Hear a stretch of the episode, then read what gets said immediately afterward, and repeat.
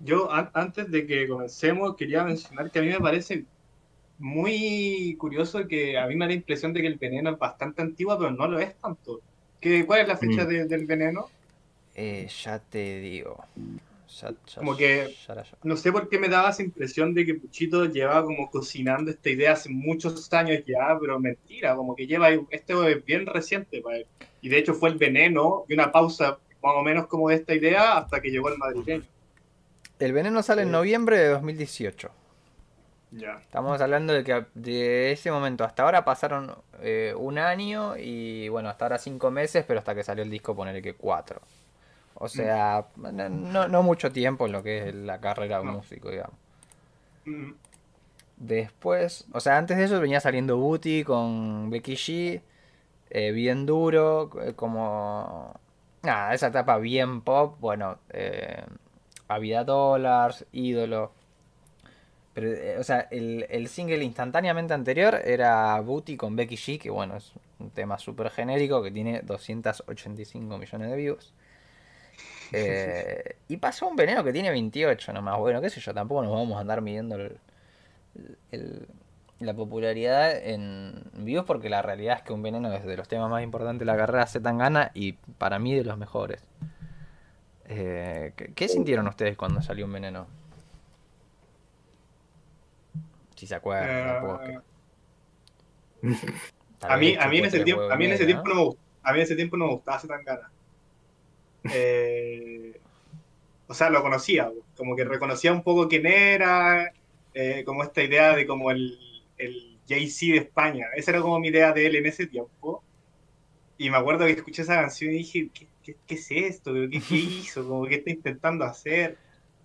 Y después me acuerdo que eh, en el Lola Palusa, creo, que lo vi en vivo y lo vi cantar un veneno. Y, y el cómo hizo como la performance de un veneno, como que me cautivó caleta. Y desde ese momento le agarré como un cierto cariño a cómo, como cuál era la idea que estaba tratando de plantear, porque se notaba mucho más en vivo que, que por lo menos en ese momento para mí en el estudio. Y ahora para mí también es como, como su mejor canción casi. Para mí, en vivo ese Lollapalooza fue una berretada el show. ¿Sí? Porque era como los temas más, los hits tipo Booty, en vez de tocar, claro, obvio que Lollapalooza va a tocar eso y no va a tocar los temas que me gustan a mí, que es Caballo Ganador. Eh, pero bueno. Encima me, fui de ver a Juana Molina a la mitad para verlo a Puchito. Muy, muy mala decisión. Eh, pero bueno, tenía que tratar de ver todos los shows posibles.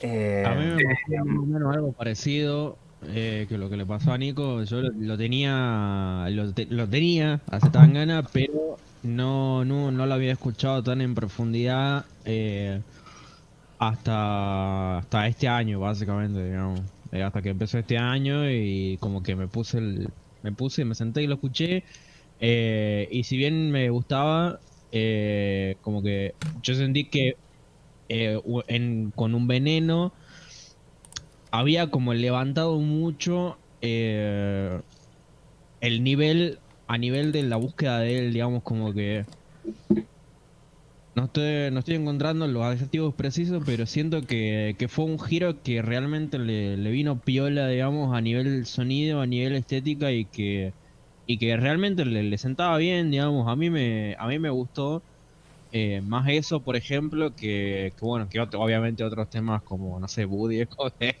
no, no hay punto de comparación. Eh, pero la verdad que me dejó satisfecho y era algo que yo no escuchaba, no escuchaba en otros lados, digamos. Sobre todo viniendo de un vago que por ahí yo lo tenía de eh, como haciendo otra cosa, digamos. No era, no era, no era precisamente lo que yo esperaría de tan gana en ese momento por lo menos. Así que la verdad fue como, bueno, bien ahí, eh, se animó y, le vino bien, digamos. Mm. Sí, a mí, a mí me pasó algo muy similar, cortito, que es que eh, yo también nunca he sido muy, muy eh, perseguidor de la carrera de, de Zetangana, sobre todo porque, mm, porque me pasa que igual tengo una cierta eh, aversión con una, con una parte de la escena española, eh, como de música más, em, de música urbana, por así decirlo. Eh, como estos, estos españoles que se han dedicado, sobre todo españolas en realidad, que se han dedicado a tratar de mezclar eh, sonidos medios de reggaetón o, de dancehall con cositas del trap, qué sé yo. Para mí se gana como que entra un poco más en esa escena, independientemente de que tenga esta raíz más rapera, qué sé yo. Pero, pero comienza a entrar en esa escena y esa escena en sí, ese sonido particular, eh, como que me marca una cierta distancia. Me atrae, pero también me produce como el resquemor de... Mm, eh, estos españoles no sé si sienten la cosa igual que, que no, no me suena a sonido latinoamericano y esa distancia como plástica, eh, como que no me gusta tanto. Eh, y, como que con Z Tangana yo lo tenía como metido por ahí y, por eso no, nunca me animé a escucharlo tanto, tanto, salvo sus cosas viejas. Eh, y, con eso dije como, con, un veneno, digamos, dije como va, acá puede estar pasando algo interesante esa fue un poco mi reacción, pero pero tampoco con eso me, conquistó Puchito y dije como ya listo, voy. Eh, me compró Puchito. Claro. Entonces, para mí, bueno, el, es interesante, de la nada el chabón viene a hacer una música así como decís vos, súper urbana, digamos, como lo pop del momento, eh, todo lo que pasó con Ídolo y qué sé yo. Y se pone a hacer un bolero con Niño de Elche, que para los que no lo conocen, Niño de mm. Elche es una figura eh, del flamenco, medio exiliada del mundo del flamenco en realidad, pero un, tipo básicamente que de la música gitana tradicional española agarra y hace algo súper vanguardista a día de hoy. Entonces, bueno, los flamencos tradicionales lo detestan. Eh, pero nada, es un re personaje, es un tipo que está bastante de la cabeza, súper interesante. Y entonces ya esa colaboración a mí me atrajo un montón. Y además tuvo eso, yo siento que con 2018 eh, fue el año que salió el Malker de Rosalía y como que eso abrió bastante las puertas para mí a poder hacer algo así, eh, más musicalmente más tradicional si se quiere, no, tener que sonar tan, tan, tan moderno. Eh, o al menos no mm. todo el tiempo, ¿no? y para mm. mí es un temazo y es, para, acá es cuando abraza esa identidad español para mí. Eh, siempre estuvo ahí la del madrileño igual, no es algo nuevo, no ni nuevo para ese momento, pero ahí va con todo. Y después sale para llamar tu atención, que es este con el brasilero, con MC Bin Laden, que allá en Brasil es una mega estrella. Y ahí además arranca como a hacer algo que sigue sosteniendo hasta hoy con el madrileño también. Y que no sé cómo le estará yendo, me interesaría saber si alguien tiene el dato, que es como meterse al mercado de música brasileño. Que es una jugada súper inteligente porque es un mercado musical enorme y quizás mucho más fácil de meterse ahí que para un español que meterse en el estadounidense. Eh, en, ese en ese tema está Liso, ¿no? También produciendo, creo. Eh, sí, sí, sí.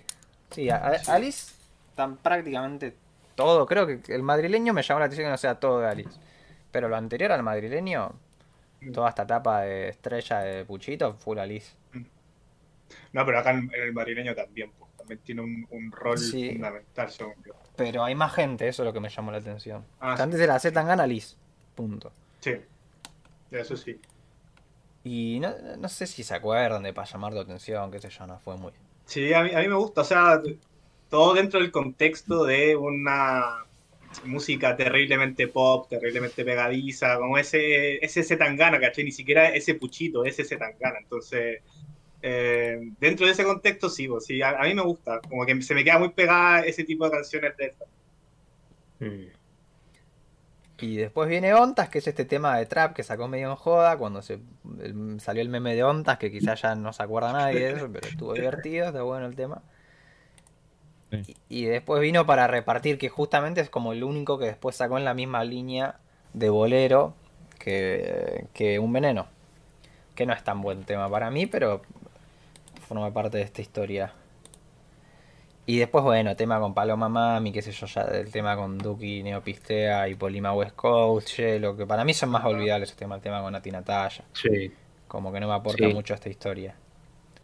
Claro. De hecho, yo como que en términos de continuidad de la carrera de, de Zetangana, después en, retrospectiva como que fui cachando un poco más de estos temas, pero cuando salieron en el momento, yo me salté de un veneno al tema que, salió, que sacó con Paloma Mami, que, que es un tema que, que a mí en lo personal no, no, no, me atrae nada. Como que yo estaba encantado de lo que estaba haciendo Paloma Mami como sus primeras dos canciones y como que con este tema ya empecé a cachar un poco para dónde estaba yendo su música y, me desencanté un poco de ella. Em, entonces, como que me cayó como, ah, ya entonces Zetangana superó un veneno y, y, sigue con sigue forrándose nomás, sigue ganando, claro. ganando plata. Es que a ver, en términos de millones de views y esas pavadas, creo que no está tan lejos, hay 5 millones de distancia entre Paloma Mami y un veneno. Y el, sí, pero, ponte tú que... fue todavía mejor. Pero ponte tú que Paloma Mami, eh, ese, ese fit con Z Tangana era como su cuarta canción. Claro. Claro, de hecho era, ya estaba repegada, convengamos. No era ningún, mm. sí, sí, no era ninguna sorpresa. Que o sea, sí, e, eso sí, eso sí, pero yo creo que era más como algo va a salir más a flote de Paloma Mami que algo que necesitara Zetangana. Como que realmente. Es que él siempre hace esas jugadas. Es más, algo que también podemos charlar después es como ahora ya tiene clavos dos fits post el madrileño con gente relativamente del under. O sea, el chabón también entiende que parte de la promoción musical es aparecer en, O sea, él quiere copar todos los mercados. Hablábamos de que quería mm. copar el brasilero recién, que es algo que no sé cuántos españoles intentaron. Eh, y nada, necesitaba tener un fit con algún artista chileno, que el chabón sabe que es un país que consume esta música mucho, bueno, pingui. A Troden. Eh, no, pero no fue el único. Acuérdate que en el tema con. Polimá. Sí, está Polimá. Con Neopistea está Polimá, justamente. Que, que, también, o sea, en ese tiempo tampoco es que es lo mismo. Como tampoco es que Polimá en ese tiempo fuera desconocido, pero también a mí me sorprendió bastante que de, todas las selecciones, como que justo agarrara a Polimá. Yo encuentro que quedó bastante bien dentro del tema. Es un, tema extraño, ese, como por la cantidad de, gente que hay, como el ordenarlo, eh, es como un poco complicado. Eh, pero ese, ese video lo dirige el Dano, tiene esa magia Dano, me gusta, me gusta. No sé, a mí se me parece un bodre ese tema, pero bueno. Pero, pero ahí yo creo que igual hay, hay una jugada como de marketing, por así decirlo, mm. como menciona Agustín, pero también, eh, em, también como una intención un poco artística, como que yo creo que elige a Polimá como por lo extraño de su voz, o algo por el estilo. Claro, claro. Mira, acá nos Pudo haber cualquiera en el chat que salió en un disco de, de Senra, o sea que contamos tres fits. Que igual Sensenra le va bastante bien, no es tan under como los otros dos artistas que digo yo, pero igual. O sea, el chabón, si sigue manteniendo activo ahí, para mí tiene que ver con marketing. Eh, y acá eh, pregunta Vindel si para repartirnos más son cubanos eh, con salsa. Puede ser, la verdad que no soy experto en diferenciar esas movidas. Pero sí que iban en la misma línea para lo que es un español, digamos, que no les hacen tanta diferencia que, un veneno para mí. Eh, por, lo menos no es un tema como extremadamente comercial y con un sonido como súper artificial. Eh, eh, es una canción mucho más orgánica y más tranquila. Mm. Eh, y háganos pregunta si creemos que en Brasil, que Brasil logre romper la escena musical mainstream como lo está haciendo Iberoamérica y España. Brasil, al igual que Francia, por ejemplo, tiene que ser autosuficiente a nivel musical para mí. Mm. Eso es lo que lo diferencia de, el resto de Latinoamérica, que si vos haces música en Argentina necesitas, bueno, no necesitas, pero te conviene mucho que te escuche mucha gente en México, por ejemplo, y para los españoles de Latinoamérica. Eh, en cambio, Brasil no necesita eso. Igual tienen ahí a Anita y mm. Pablo Vitar se llama. Eh, mm. O Paulo Vitar, una cosa así, no, no estoy seguro. Y... Que, que también están súper pegados. Claro, y de tanto en tanto Brasil también, también tiene esto, estas como pequeñas escapadas de que eh, logra situar un sonido particular y un par de hitazos dentro del gran mercado de la música latinoamericana. O sea, pasó con el H en su minuto, previo a eso se pegaron una serie de baladas y artistas estilo, no sé, Roberto Carlos, eh, y ahora hace un par de años eh, pegaron el funky carioca y, y se metieron ahí un poco también en términos de sonido, entonces tampoco si, si, bien no es como que haya un, un, artista brasileño que uno diga como, bueno, está disputándole ahí a, los colombianos y los puertorriqueños el, ser el astro de la música latina, de todas formas siempre hay una cierta presencia brasileña, creo yo, en el, en el gran mercado de la música. Yo, yo, yo estaba pensando de que como que básicamente lo único que está limitando a Brasil de ser como esta superpotencia con otros países es básicamente la diferencia idiomática. Y me parece como igual posible el hecho de que por esta cultura de los memes, internet, que ahora la gente está hablando como brasileño y todo el tema, como que me parecería totalmente acorde a que se diera como un acercamiento. Se diera como un acercamiento cultural y eso terminara con una repercusión real como de la música, que sería, sería muy bacán, como una vez más internet haciendo ese tipo de cosas, pero, pero sí. Pero la gran diferencia me parece con nuestra gente eh, o sea, los españoles acá la pegan de rebote con el, boom de la popularización. Que igual, más allá de Rosalía, tanto no cambia la vida. Bueno, el madrileño lo reseñó Fantanito. Ojo. Sí. Pero, le un 7. Pero la realidad es que allá hay 40 millones de personas que hablan en español en Estados Unidos. O sea, hay la misma población que existe en Argentina. Eh, y que creo que como el doble de la de Chile. que No, Chile que tiene 10 millones de personas. Casi el triple es una banda de gente que habla en español en Estados Unidos, entonces es lógico que se peguen allá. Brasil no tiene esa cifra. Eh, mm, y eh, ¿sabes qué? Me parece que es mucho más difícil robar a los brasileros, por la larga tradición musical que tienen, que a los puertorriqueños, por ejemplo. Y esto no, lo hace ni mejor ni peor, sino que creo que es mucho mm. más difícil robarse el fan carioca que el reggaetón. Que, ojo, igual le sale como el culo robarse el reggaetón. Pero posta que el, fango está entasado y eso yo he estado escuchando últimamente y es muy raro. Claro, son como elementos muy idiosincráticos de, Brasil. Entonces, como que salga de como esa muralla, por así decirlo, que genera, eh, resulta un poco extraño. Que por eso Puchito va y lo hace con colaboraciones siempre. Claro, claro. Con colaboraciones de brasileros. Un poco desde casa, Y, no con cualquiera, o sea, MC Bin Laden es una mega estrella, tiene sentido, pero Kiko Veneno y Touquinho son en realidad referentes bien establecidos en lo musical, no tanto en lo en, el mainstream, sino en la historia musical brasilera. Eh, sí, oye, en, en, relación a lo mismo que estamos conversando, Vindel acá en el chat dice que acá donde vive, en Estados Unidos, eh, los brasileros escuchan más Bad Bunny que los MCs que hacen funk y que lo escucha de repente diciendo palabras como bellaqueo. Ah, bueno, Yo creo, que brasileros por allá. La verdad que no tengo la tasa de, de brasileros que andan migrando por ahí. No, no, no, no tengo entendido que sea algo así como grosso, pero como lo es gente, no sé, de Venezuela y así. Eh, claro. Pero bueno. Oye, y, y, lo otro, el otro comentario que no quiero dejar pasar es un saludo especial a Francisco Traverso que dejó de emborracharse con tal de escucharnos hablar de Puchito, así que... Qué nivel. Bueno, en cualquier momento seguro que empieza a, chupar. Bastante, contradictorio, como que Puchito es para emborracharse un poco. Claro. es que hoy, volví a escuchar el disco y de fondo está re bien, ¿viste? De joda debe funcionar muy bien el disco. Sí. Uy, sí.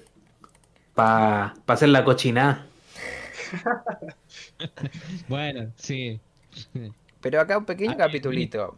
de música para eso.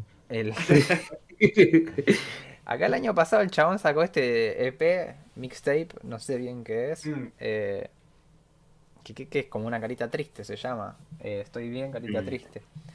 Mm. Eh, no sé qué opinan de eso, a mí me pasó muy desapercibido. ¿Qué, canciones habían ahí? creo que está Guilla Asesino, que a mí me gusta. Esa, esa, es buena, esa es buena. Y es la, acuerdo que, que el video. Sí, ese video es genial. Acá tengo el disco. Está bien. también me gustó. estoy bien también es buena. También es buena. O sea, dentro de un ritmo calmado, como muy rap sentimental, sí, funciona bastante bien. Tiene un par de, tiene un par de barritas bien fuertes, yo encontré. Eh, claro, no sé, me pasó muy desapercibido para hacerse tan gana. O sea, entiendo que también lo sacó como cuando salió yo no tenía idea. Por lo menos a mí me pasó como eso, como cuando salió no, no, supe y después y después cuando empezó como todo el proceso del madrileño estaba como revisando un poco la música y 14, 14 de mayo salió, yo pensé que era como de noviembre. No, no, pasó muy desapercibido. Efectivamente. Yo lo sigo posta, se tan gana bastante, lo sigo. Mm. Eh, yo me enganché con Mira, está, y eso y me quedé. Está también Nunca Estoy, que después terminó cayendo en el madrileño. Sí, es que, es como el típico EP de, de, previa, ¿viste? Sí, sí. Sí. A mí, de hecho, lo mismo, como que me salieron un par de, de temas, de canciones que ubicaba, Guilla Asesino, pero la verdad no me, no, no me di cuenta de que era un EP y, y que estaban estos temas, qué sé yo, hasta como los días previos a la salida del madrileño que empecé como a cachar qué es lo que estaba pasando y ahí me di cuenta que era un EP antes, no, no tenía idea. Oye, y, después de después de este EP eh, viene Hielo, ¿no? Eso es como lo último antes de que comience. Hielo es anterior. Ah, ya. El Hielo. Sí, sí, sí, salió Hielo primero. Hielo y, y después salió esto y después de esto ella salió demasiadas mujeres. Eh, y ahí ya, ya entramos de lleno. Y después sale Tú me dejaste de querer, Converte entera, y bueno, ya listo, tú, ya todos estábamos enterados que iba a salir el Madrid tal fecha, tal hora. Y estaba todo el mundo esperando. Eh, hablemos un toque como de la previa del disco, después metemos un tema y hablamos del disco como tal, si les parece. Yo, yo antes de, antes de quería como preguntarles como teniendo en cuenta como todos estos antecedentes, todas estas canciones, básicamente todo lo que estaba haciendo antes del madrileño, ¿ustedes se iban a imaginar que iba a sacar algo así, como teniendo en cuenta esto? A pesar de como un poco que eh, Pucho siempre comentó como esta ambición artística, que quería como tocar como estos lados más íntimos de él, más personales de su música que escuchaba cuando chico. Yo, antes de que empezara todo este proceso, nunca me imaginé que iba a ser tan marcada la diferencia con lo que estaba haciendo. Y con el disco anterior también. A mí me sorprendió mucho lo fuerte que fue. A, mí no me sorprendió. No, digo que me lo esperaba, pero no me. O sea, cuando, ya cuando sale Tú me dejaste de querer, ya me imaginé completamente la línea del disco. Ah, no, no, no me refiero tanto ya en ese punto, como que en ese punto ya se venía venir mucho. Me refiero cuando ya, por ejemplo, antes de, de Tú me dejaste de querer, como antes de todo eso, que comenzara como esta era del madrileño, como ustedes pensaban que iba a comenzar como a esta dirección, como si teníais que predecir algo. No, yo pensé que iba a tirar para el, como el tema con Becky G y así. Ya, ya. Sí, eso a mí me llamó mucho Como lo mismo que hizo, pero eh, no tan, tan de fiesta, digamos. No mm. tan pop instantáneo de... O sea, eh, más efímero, digamos, en el paso del tiempo. Mm. Sí, como que podían aparecer uno o dos temas aislados más parecidos a eso, pero pero no un álbum así. Pero, qué sé yo. Eh, o sea, cuando, cuando arranca a hacer la campaña del madrileño y qué sé yo, empieza como a, a surgir esto y empieza a hacer todo lo que es lo mejor posible para el mercado musical hispanohablante completo e incluso también intentar con el brasilero. Eh, mm. Pero... Pero nada, no, no sé cómo vivieron eh, Tú me dejaste de querer, demasiadas mujeres, eh, Nunca estoy. Nunca estoy, que si Cuando... la, que la escribió con Sans. Eh, la escribió con así alguien medio que no... Ah, sí, no, no sabía eso. Creo que es esa. Había una que queda, si no me equivoco, con Sans, pero así con con una mega estrella de... A, mí, a mí me gusta como la narrativa que toma Nunca Estoy. Me gusta que tome esta perspectiva opuesta como de parte como de la mujer. Es como bastante, bastante creativo su parte. Aunque, y después podemos tocar esto, yo creo que sí o sí, Nunca Estoy es el tema que más desencaja dentro de todo el disco.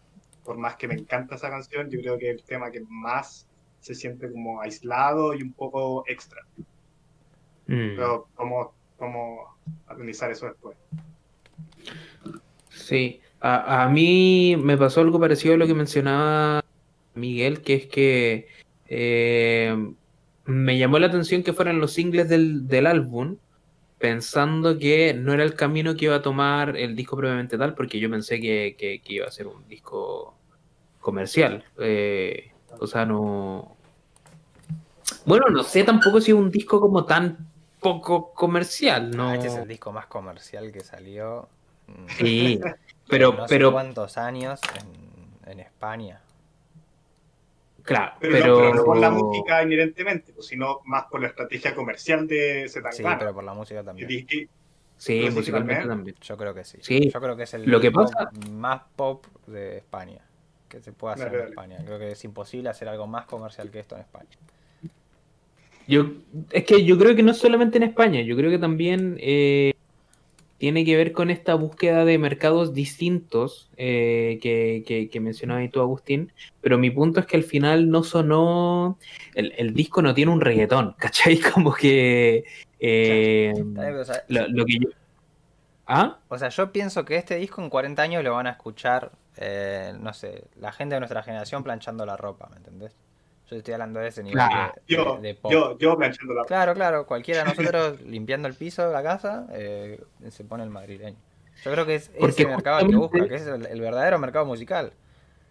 Sí, es que según yo el, disco es comercial en ese sentido, como que las huellas musicales respecto a las que se basa no son como las de lo que está pegado en este momento, sino que justamente la música para planchar eh, que tiene la gente que hoy en día tiende a planchar. Eh, Roberto Carlos, ¿cachai? Como eh, música que es extremadamente comercial y, que, que no, y, que está sonando como que lleva sonando 40 años en, las radios de, Latinoamérica, pero no es la música más popular en este minuto. sí. Pero, o sea, es una apuesta mucho más segura a largo plazo. O sea, Zetangana se puede retirar ahora y va a seguir recibiendo regalías de estas canciones toda su vida, creo yo. Sí. Y que igual. yo creo que justamente si, bien no hay un reggaetón. eso es como. Eh, no, perdón. Justo lo, lo que decía era que justamente el como uno de los factores que hace que llegue a esto, eh, gran parte lo tiene la instrumentalización, digamos, de, del sonido, digamos, de Zetangana, que son como en su mayoría guitarras, guitarras acústicas, guitarras clásicas, eh, ese tipo de sonido hace que también haya un componente un poco de nostalgia y de, y de tranquilidad que eh, apela, digamos, ese tipo de... apela a, a, una cierta temporalidad y a una cierta manera de sentir que hace que la gente la pueda escuchar en muchos momentos diferentes, digamos. Entonces mm. esa identificación hace que sea como mucho más pegadiza también. Sí, y lo que, lo que yo iba a decir es que si bien no hay un reggaetón, el máximo hit es Tú me dejaste de creer que es una bachata. Que no se nota tanto, pero en realidad yo no sé si no está hasta más pegada que el reggaetón la bachata. Lo que pasa es que no es una bachata propiamente. Más bachata yo, yo encuentro que no es una bachata propiamente tal, sino que de donde se roba su ritmo, eh, bueno, no, no robar en un buen sentido, por supuesto, eh, eh sampleo. Em, más, que, más que de la bachata, es eh, el sonido de Looney Tunes, que es un sonido de reggaetón bachateado. Hmm. Ese sonido es el que le chantan al. Y, por eso suena tan como, como rico igual. Es que para mí es una, es una bachata y que en algún momento tiene el sincopado del reggaetón. Solo que no se nota que es reggaetón, pero. O sea, es perfectamente para la radio porque lo más radiable no es el hit de la disco, del boliche, de como le digan en su país, digamos. Eh, para fiestas. Es lo que suena en la radio todo el día y que si lo pones en la fiesta también funciona. Y tú me dejaste de querer es eso. Es el, hit. Eh, el hit. Sí. Sí, yo eh, aprovechando este mismo tema, la, otra vez me acuerdo de que el, Andrés Pane, también conocido como el tío microtráfico, eh, en, Instagram y, su podcast, eh, decía como que, em, o sea, dijo algo en, redes sociales que me hizo mucho sentido, que es que independientemente de la, de la de lo genial del sonido y, como todo el amor que se le podía tener al disco en sí, lo que él decía que le rompía las pelotas básicamente, era como el discurso de ese Tangana. El discurso de no, esto es profundamente experimental, es algo que vengo como preparando de no sé qué, eh, cuando en realidad el disco lo experimental que tiene es que agarra fórmulas comerciales que no son las que eh, están sonando como en, eh, en las discos, como, como dice el, Agustín en los boliches, sino que fórmulas comerciales de otros lados, las toma, las junta y, y, las expresa. Eh, ni siquiera como que las interpreta profundamente porque le da un toque, no. Como que igual el, disco tiene mucho de pegar distintas tendencias que funcionan y, y no tocarlas tanto. Eh, entonces, claro, y, me hizo mucho sentido, pues, bueno, el, disco es maravilloso, pero que en cada entrevista Puchito esté diciéndome como no, es que esto es súper experimental, independientemente de que tenga cosas jugadas. Como decir, igual... dale, boludo, dejate romper no, pero Yo, yo creo que eso es parte también del mismo negocio de, no. de Zetangana, porque él, sabe que meterlo así pinta mucho, pues tener el título como de la experimentación de Zetangana y todo, todo ese tipo de cosas que él sabe que funcionan igual, que sabe que hay un público un poco más cercano a melómano que también le interesa esas cosas, eh, funciona comercialmente. Igual yo quería hablar sobre eso, como realmente Zetangana todos estos eh, ritmos como súper clásicos, como atemporales que toca, y como decís tú, los, los, toca un poquito y lo expresa nomás, ¿cachai? Eh, es por lo que más me llamó la atención esta comparación que se hizo con el mal querer.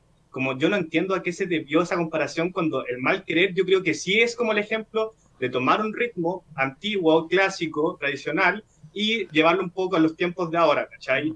Eh, el mal querer suena mucho más futurista, pero eh, el, el, madrileño, que lo amo mucho, amo ambos discos, el madrileño tiene estas primeras cuatro canciones que tienen este toque moderno y actual, todo el resto del disco, las 10 canciones que faltan, suenan exactamente igual como habían sonado cuando estaban presentes estos hits comerciales. Entonces, claro, experimental no tiene tanto. Tiene valor que haya rescatado este tipo de cosas, ¿cachai? Y habla muy bien de Pucho, de saber mirar dónde tenía que apuntar. Como hubiera sido como la movida más fácil posible sacarse 15 reggaetones, ¿cachai? Como que subirse a la ola de Bad Bunny a él no le sirve. Él tiene que subirse a mm. otra ola o estar mirando de la playa, no sé. Pero Genio, genio, genio de los negocios, una vez más, Puchito. Sí, sí, sí, sí. Este para mí es claramente lo mejor que hizo a nivel marketing. Acá hay dos preguntas que me interesan. Eh, Tomás Tello plantea que, que todo esto de que es un disco histórico es en realidad una estrategia de marketing y si lo hubiésemos pensado realmente, si él no lo hubiese dicho. En realidad Zetangana lo está planteando como un disco experimental y que yo no me la creo ni por un segundo. Me parece que solamente tiene un tema medianamente interesante a nivel novedad. Eh, yo creo, y yo creo que nunca se tan gana a decir que hizo un disco para que en 40 años estemos planchando la ropa escuchándolo, pero que es la realidad. Eh, yo no dudo que lo admita, por lo menos ahora no creo que lo admita. Eh, yo creo que es histórico en ese sentido, de que se, o sea, de que entendió muy bien la historia de la música hispanohablante de los últimos cuántos años. De la plancha para acá, digamos, de los cantantes baladistas hasta el día de hoy, digamos. 60 eh, años son, no sé, cuando empezó el... Pero no, no hay ninguna novedad y está bien. También es novedoso en este contexto porque nadie más está haciendo eso. O lo estará haciendo Arjona, pero ¿quién mierda va a escuchar el nuevo disco Arjona, digamos? Arjona no tiene ahí a la juventud comiendo de su mano, como si la tiene Puchito. Eh, pero al final es eso. Incluso vi muchos españoles diciendo, ah, el nuevo Sabina, el nuevo Serrat. Y sí, el nuevo Alejandro Sanz, ponele como quieras. El chabón está haciendo exactamente eso. Y porque es música muy sencilla y muy amable con el oyente y que por eso tiene un gran potencial para permanecer en el tiempo. Yo dudo mucho que lo siga escuchando este disco en, 35 años. Eh, pero, porque no sé, va, tampoco sé si voy a estar vivo en ese momento, pero qué sé yo, por lo menos yo no, no voy a andar buscando eso. Pero en la radio sí. Y como ese no, claro, sí, en la radio funca perfecto. Te puedo hacer la programación de la radio acá 40 años, nadie se va a quejar en 40 años. Te va puesto lo que quieras. Eh, acá, bueno, esto de que tiene re poco ego. Bueno, eso es un gran cambio de personaje. Zetangana pasó de ser el millonario triste a ser el el humilde que ya no quiere ser millonario. Igual sigue triste, ¿no? Porque es fundamental. Eh, y que es el orgullo madrileño. Que igual el Básicamente está traduciendo a Drake. sí, que no es nada nuevo tampoco en, su carrera. Sí, sí. Pero creo que este hijo va a envejecer mucho mejor que cualquiera de Drake. Eh, te la tiro ahí. Probablemente. Ya, pero es que los discos de Drake ya están envejeciendo mal. Igual es un poco, es un poco injusto. Take Care, el madrileño ahí. No mucho más. eh, ¿Qué te iba a decir? Y la otra pregunta, a ver, acá que la encuentro. Acá Felipe Medina pide que Nico Rojo que le mandes un saludo que es tu fan. Una vez más, pidiendo saludo. Un besito, Felipe Medina. Eh, y ustedes nos preguntan si ustedes creen que Pucho se quede con este personaje del madrileño será algo que le durará por este boom. Él dice que siempre que mm. está en una está persiguiendo otra cosa. Si le queremos eso, que igual históricamente tiene sentido porque tuvo varias etapas su historia musical, eh, tendría sentido que vaya a otra cosa. Algo más comercial que esto dudo que consiga. Pero tal vez ahora le interesa llegar a un disco con con una relevancia creativa como la tiene el mal querer eh, y ver si puedo hacer eso, si puedo hacer un el mal querer rompiendo los cánones musicales de, de algo y a la vez siendo súper popular. Pero, qué sé yo, depende de lo que le inquiete a él. Si le creemos lo que dice en las entrevistas, tendría sentido que ahora mismo ya esté preparando algo distinto. Eh, pero es eso, ojalá que sea por el lado artístico. También es un chabón que si bien tiene una capacidad impresionante para componer canciones pop, no sé si puede hacer algo muy rompedor a nivel artístico. Pero qué sé yo, tal vez le pinta volver al rap y de repente quiere poner de moda el rap, qué sé yo, podría hacerlo Puchito. Eh, está todo Pero no creo. Puchito, Puchito igual tiene esta tendencia a mirar un poco para atrás de repente. Y eso sería como el máximo exponente de mirar para atrás dentro de su carrera. Hmm. Eh, hmm. Como que la, la, gente tiende a desconocer mucho esta etapa muy, muy larga dentro de la carrera de, de Zetangana. Y yo creo que él también ha tratado de apartarla un poco, en especial ahora que generó como esta narrativa. es, muy poco comercial, el chabón todo feo, graduado de filosofía y rapeando de cosas de raperos. Yo, el, otro día lo estaba viendo en el corral, en este cipher que, que, que hicieron, y parece, parece un, niño el weón. Y no fue hace tanto tiempo tampoco. No, no, todo chupado. Eh. Sí, chupado, así como con el pelo súper normal. Em, sí. Eh, igual quería, antes de, pasar a otra cosa, quería mencionar que eh, con esta idea de que el ego de Puchito bajó, no sé si es tan así. O sea, sí, obviamente, obviamente sí. obviamente sí, porque antes era bastante alto como también muy Drake eso, como el ego evidentemente gigante. Pero igual de repente tiene estas salidas, por ejemplo, ¿cuántas veces mencionan el disco Gucci? Como esta weá de weón, que Gucci, que yo he visto con Gucci, la habrá mencionado como ocho veces en el disco, entonces como que tiene estas salidas, como tú decís, como del un poco el millonario triste y quiere ser como humilde ahora, eh, que, que, me gusta, me gusta, pero creo que igual Zetangara está muy lejos de escapar de esta idea de Leo es difícil para él, con lo marcada que la tiene. Él se cree mm. mucho el cuento. Como que yo sé que evidentemente esta idea de la experimentación es una forma de vender el disco, pero yo también creo que en el fondo él, él siente eso. Siente que está experimentando y cambiando el rumbo de la música española. No, a, él, mismo se debe haber podido demostrar un montón de cosas, efectivamente. Mm. Y que no es un mm. disco experimental no le quita mérito, ojo. No, no, no. Yo creo que lo que no haría, por ejemplo, ahora ni a palos, sería el beef con Young Beef. Eso ahora no lo haría. Eso quedó en la etapa anterior. O sea, en la etapa el mm. madrileño no entra algo así como Luis con, no. con John Beef. No, no. un poco.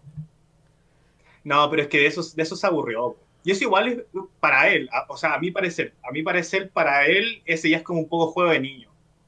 Como que. Pero ese yo siempre lo tuvo también cuando tuvo el beef y qué sé yo. Convengamos que ese beef, para mí, y creo que nadie sospecha que no, estaba todo arreglado, ya. sí. O sea, obvio que hay picardillas y cosas del momento y... Pero... Mm, dale. la entrevista esa no había sido tan picante como para que se quieran matar. No, no, no. claramente después dijeron, bueno, hagamos nuestra movida comercial y hacemos, la, hacemos más guita todavía. Eh, sí. Y le salió bien a los dos. Y el bife está bueno, todos contentos. Completamente. Oye, em, colgándome de lo que dice Nico, yo quería comentar que, que igual pasa algo similar con las letras. Eh, respecto a lo que mencionábamos antes de que es como experimental en el sentido de que toma cosas eh, que funcionan y las pone eh, como para verse como alguien que está jugando, pasa algo muy parecido en las letras. Em, con, dos cosas. Eh, primero lo que mencionan respecto a, este millonario triste, que como digo, para mí es un calco de Drake y, y, a mi juicio Bad Bunny lo hizo mejor. Eh, eh, se te ser el mejor millonario triste de todos. No, no. Me, gusta más como lo hace, como lo hace Bad Bunny. que Bad, Bunny está más triste siempre por las minas que por otra cosa. Es verdad. Yo, Puchito, siento que, hay como más ego en el medio. Creo, creo, que Puchito tiene como repercusiones más tóxicas en sí mismo. Como que... Sí, sí, sí. sí. Es más depresivo. Claro, Bad Bunny está como triste. Bad Bunny nunca te va a insinuar en un tema que tomas falopa. Y en este disco hay varias referencias muy claras. No ni siquiera de que está cerca de la cocaína, de que toman a los perros. Tipo, dice, brindamos con perico, dice el tema con Calamaro.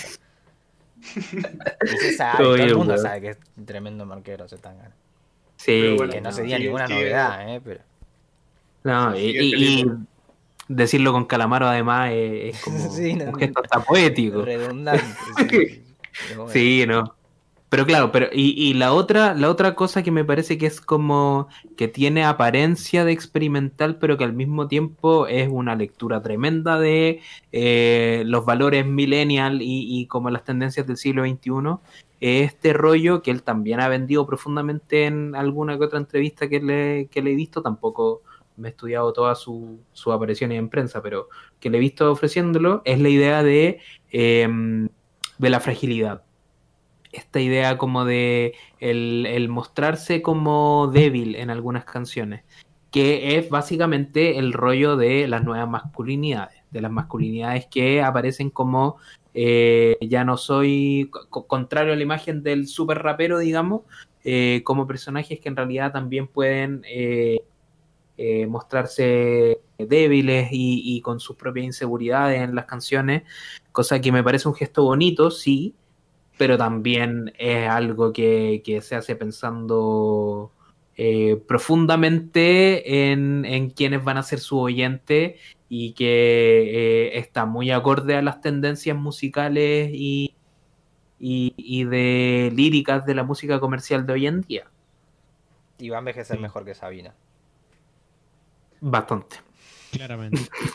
No, no, y, para mí es como un poco extraño que tenga este discurso como de masculinidad frágil y que la última canción sea con Calamaro, que según yo es como totalmente como el exponente contrario de eso. Entonces... Para, mí Calamaro representa un falopero, no, no representa... Ojo, no estoy comparando con el resto de hombres de la música argentina que vendrían a ser los tangueros que claro eran los machos. Entonces, no, pero, pero igual para mí. Calamaro era un hippie. Pero es como el falopero tóxico también. No es como el falopero no va pues el falopero tóxico. es un falopero no es que, bueno, tenía Jorge Drexler y, y Calamaro. Como, como un buen papá, un pésimo papá. uh, sí, eh, a mí me resulta. Bueno, que quería mencionar brevemente que me da mucha risa que haya puesto a Drexler como justo en la canción más basilera como el disco, como un poco como la de, hablando como de los raperos, por así decirlo, los artistas que ya están como cagados. Me, me gustó mucho como ese giro de tuerca con Tom Drexler. Pero sí, de repente resultan estos mensajes como un tanto eh, contradictorios, como que quiere apuntar más frágil, y después sale Calamaro y que de repente quiere ser el humilde, pero pucha, anda abrigado con el Gucci, entonces ¿cómo, cómo voy a ser humilde? Entonces es un, es un poco extraño, como que en términos de letra, eh, creo que a, Zetangana le cuesta mucho ser constante, o por lo menos ser un poco consecuente dentro de estos márgenes. Pero, pero yo creo que él aprovecha la contradicción.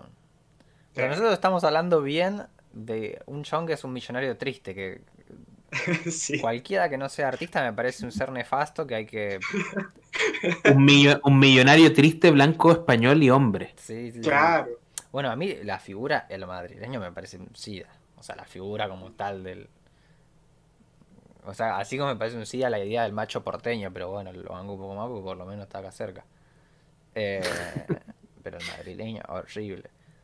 Lo que, mira, cómo uno en estos casos es que hay una propuesta artística, un personaje y lo bien que está desarrollado y el, ingenio que hay a partir de ahí, ¿no? Las, las particularidades que, logra. O sea, Caballo Ganador, por ejemplo, es un tema de que el chabón literalmente está llorando porque es el mejor.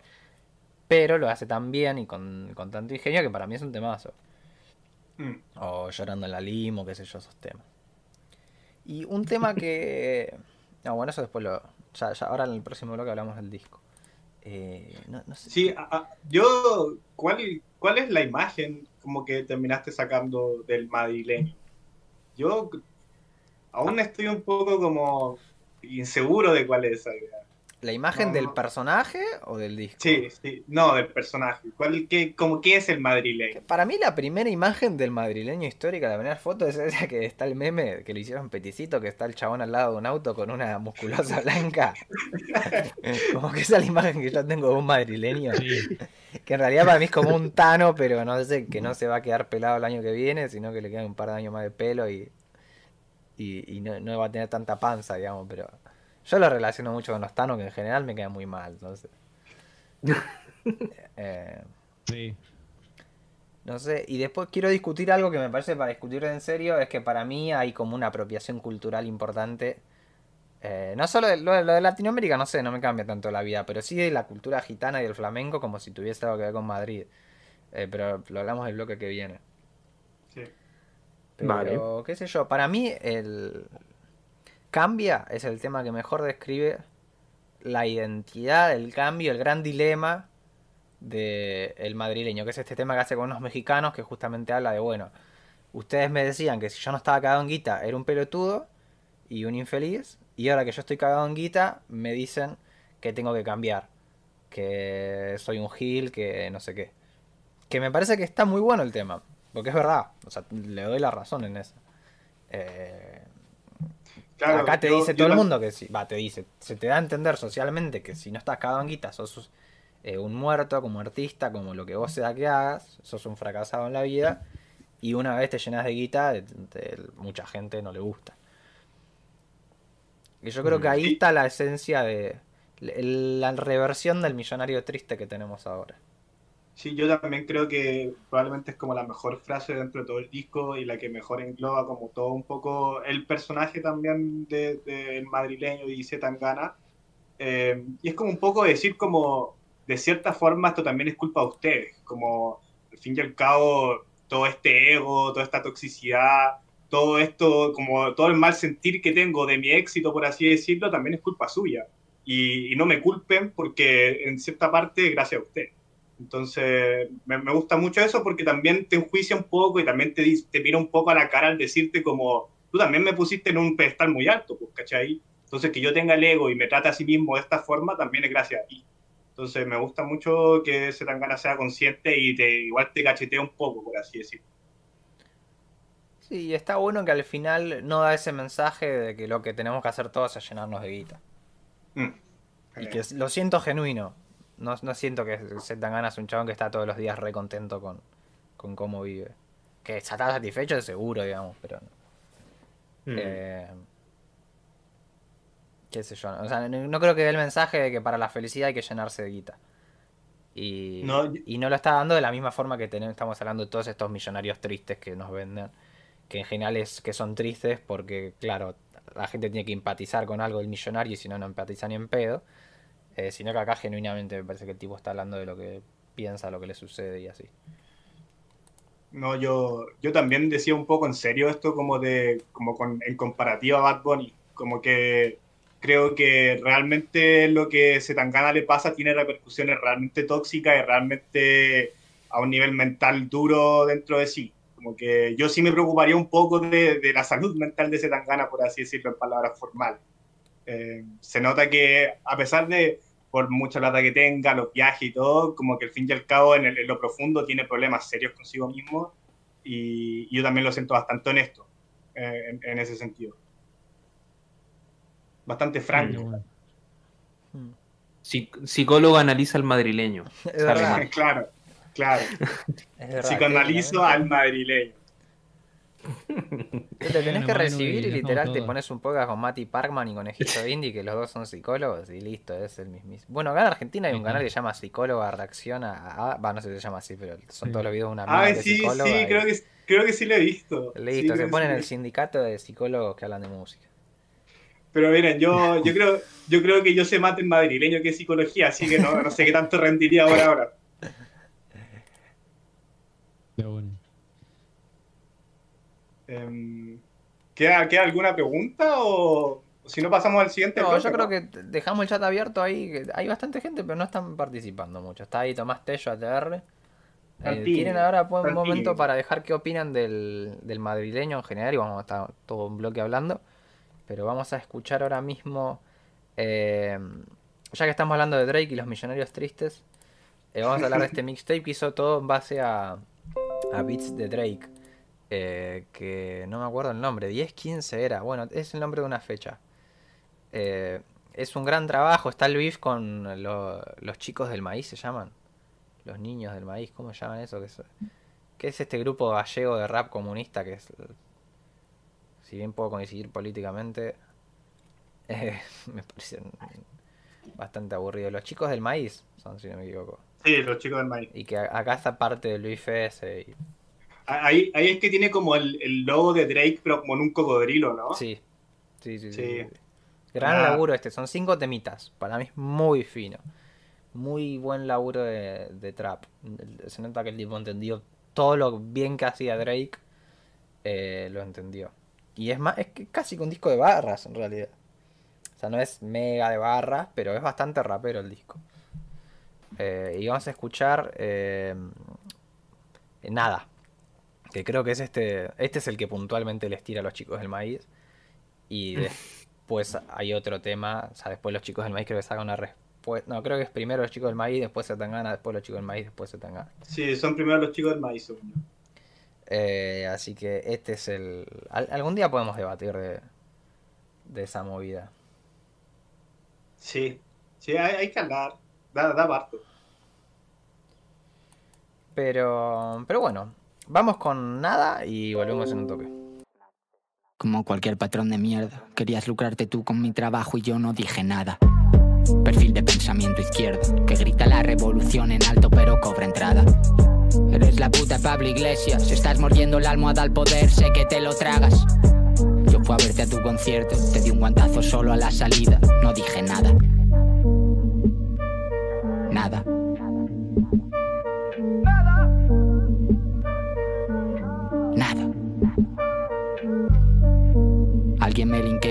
Pocheces a la que tú llamas vídeo y yo no digo nada.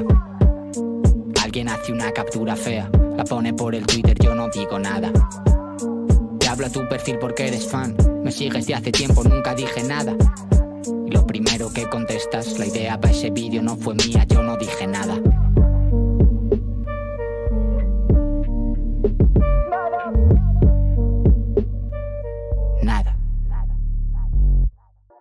Estamos, estamos en vivo. Bueno, eso era nada de Zetangana de su mixtape de 2015, es. Bueno, no sé por qué me hago tanto el, el como si no existiese internet como para chequear. Ya chequeo todo mientras vuelven más. Eh, pero me es un gran laburo. Mientras hablábamos de los vinilos de, de Nico. Mira, vos, vos, Miguel no tenés tocadiscos, ¿no? Tengo, ¿cómo que no? ¿Tenés? Uh, listo. Bueno, los cuatro miembros oficiales de Lucuma, 100% de Run Fake, tienen tocadiscos. Así que, tiendas de vinilos, momento de los canjes, loco. sean de Tucumán, sean de, de Santiago de Chile, sean de Buenos Aires. Mira lo que es. ah, no. ah, no. Quijes. Uh, algún día hacemos bueno, se hace bastante eso, ¿no? YouTube en español, especialmente mostrar las colecciones. Podríamos un día no tener nada preparado ahí. No sé qué opina la gente, si nos quiere ver regodeándonos en los mismísimos casos que tenemos. El, el tema es que yo no tengo ese calibre de disco que tiene Nico ahí en la Pero porque estos son chilenos importan de donde se les canta. sí, eh, Exiles, que es de las disquerías que más me gustan a mí, a ver si me tiran un canje. Como 9 mil pesos un vinilo de esos, ¿me entendés? Es una bocha de guita.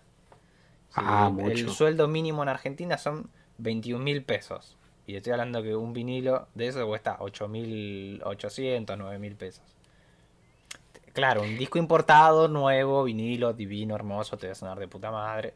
Pero si yo me quiero comprar piñata como tiene Nico y me. O Ismo, no sé ni. No, no quise ni sacar la cuenta. No, Ismo está más barato, ¿no? O sea, sin, a ver, creo que con yo hice los cálculos.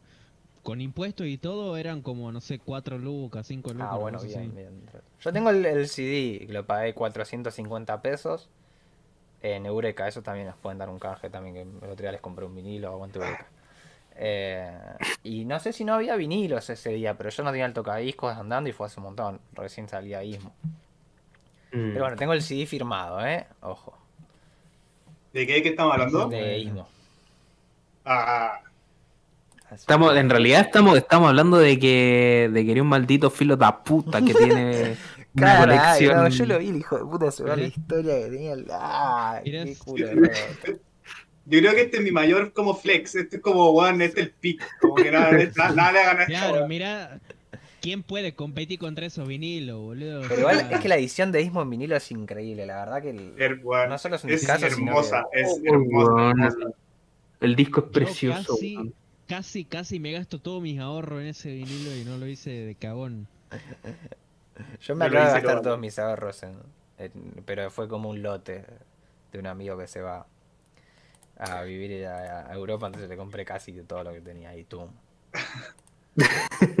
pero, no vamos a hablar de qué gastamos. sí, volvamos, volvamos a. Menos de dos discos internacionales importados en Argentina, así que. Tanto no eran todos mis ahorros. Eh, la colección de Nico se enferma, efectivamente.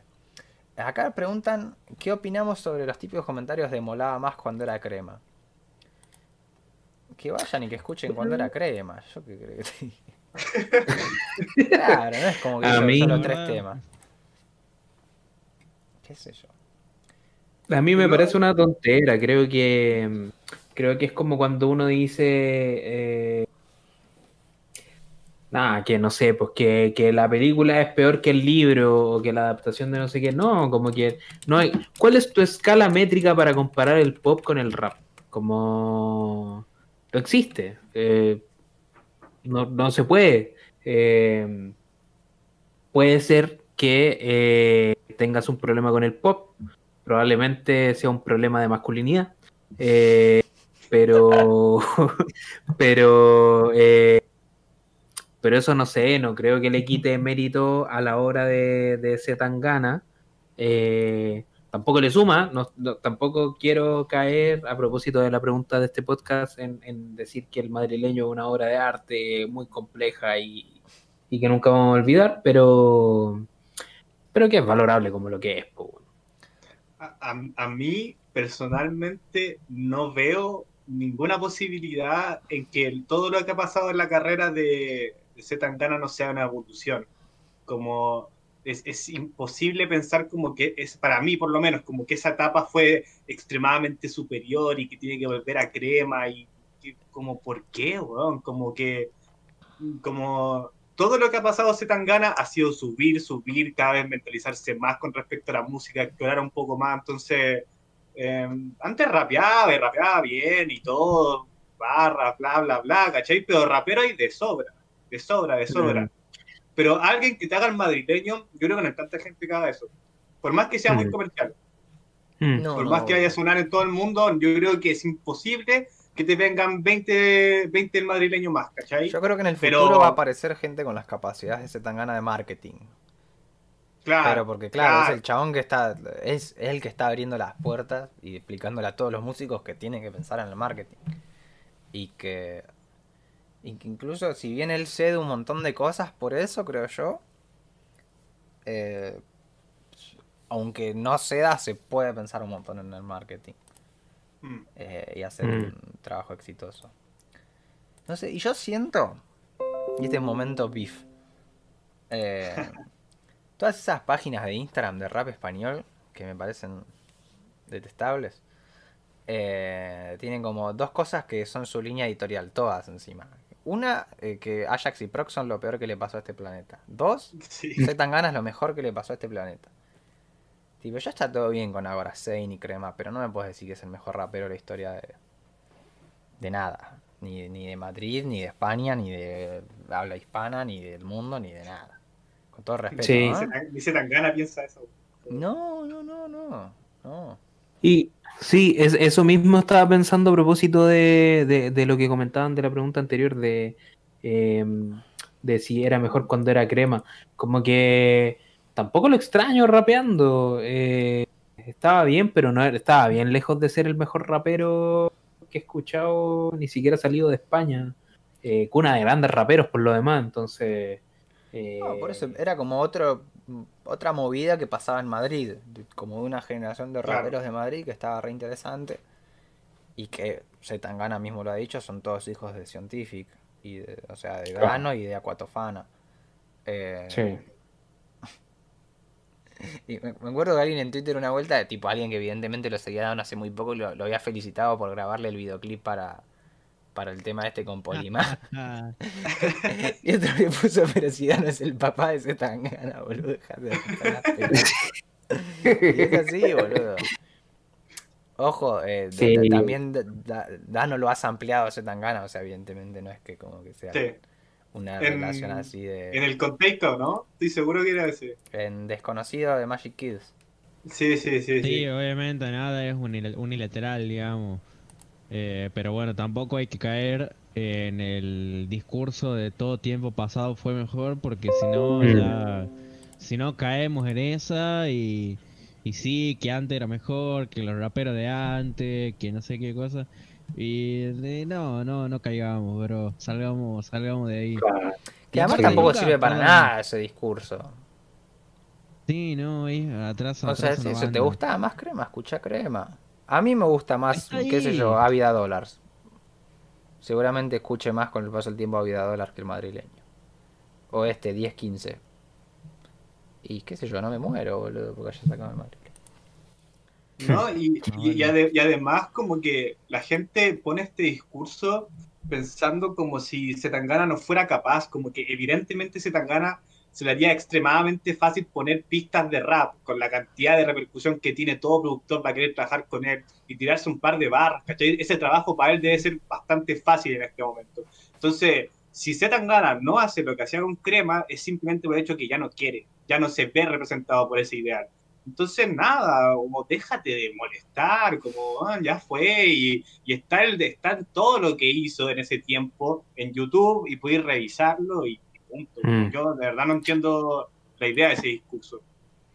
Pero también eh, pasa que esa, esa idea como de eh, exigirle a los músicos que sigan un camino que sea básicamente seguir haciendo lo que estaban haciendo antes, es una cuestión que, em, que pasa en todos los países, en todas las escenas musicales, siento yo, como que eh, inevitablemente va a pasar que eh, con el paso de los años las escenas musicales vayan cambiando, sobre todo las escenas que tienen como esta, esta gracia de que te encontréis con un grupo de gente muy talentosa, joven, y que eh, funcionan como grupito y que poco a poco se empiezan como como a, desperdigar, como los semilleros, digamos, que, se dan, que, es un fenómeno que pasa mucho en la música mundial, o sea, pasa desde el, pop post corazones en Chile y, toda la generación 2000 era hasta eh, todo lo que pasó en,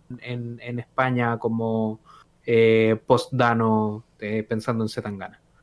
y, y, como que eh, la música funciona así, que, que, que, fome seguir haciendo la misma música durante 20 años. Eh, esa gente que solo quiere plata, ¿cachai? Eh, y qué pena.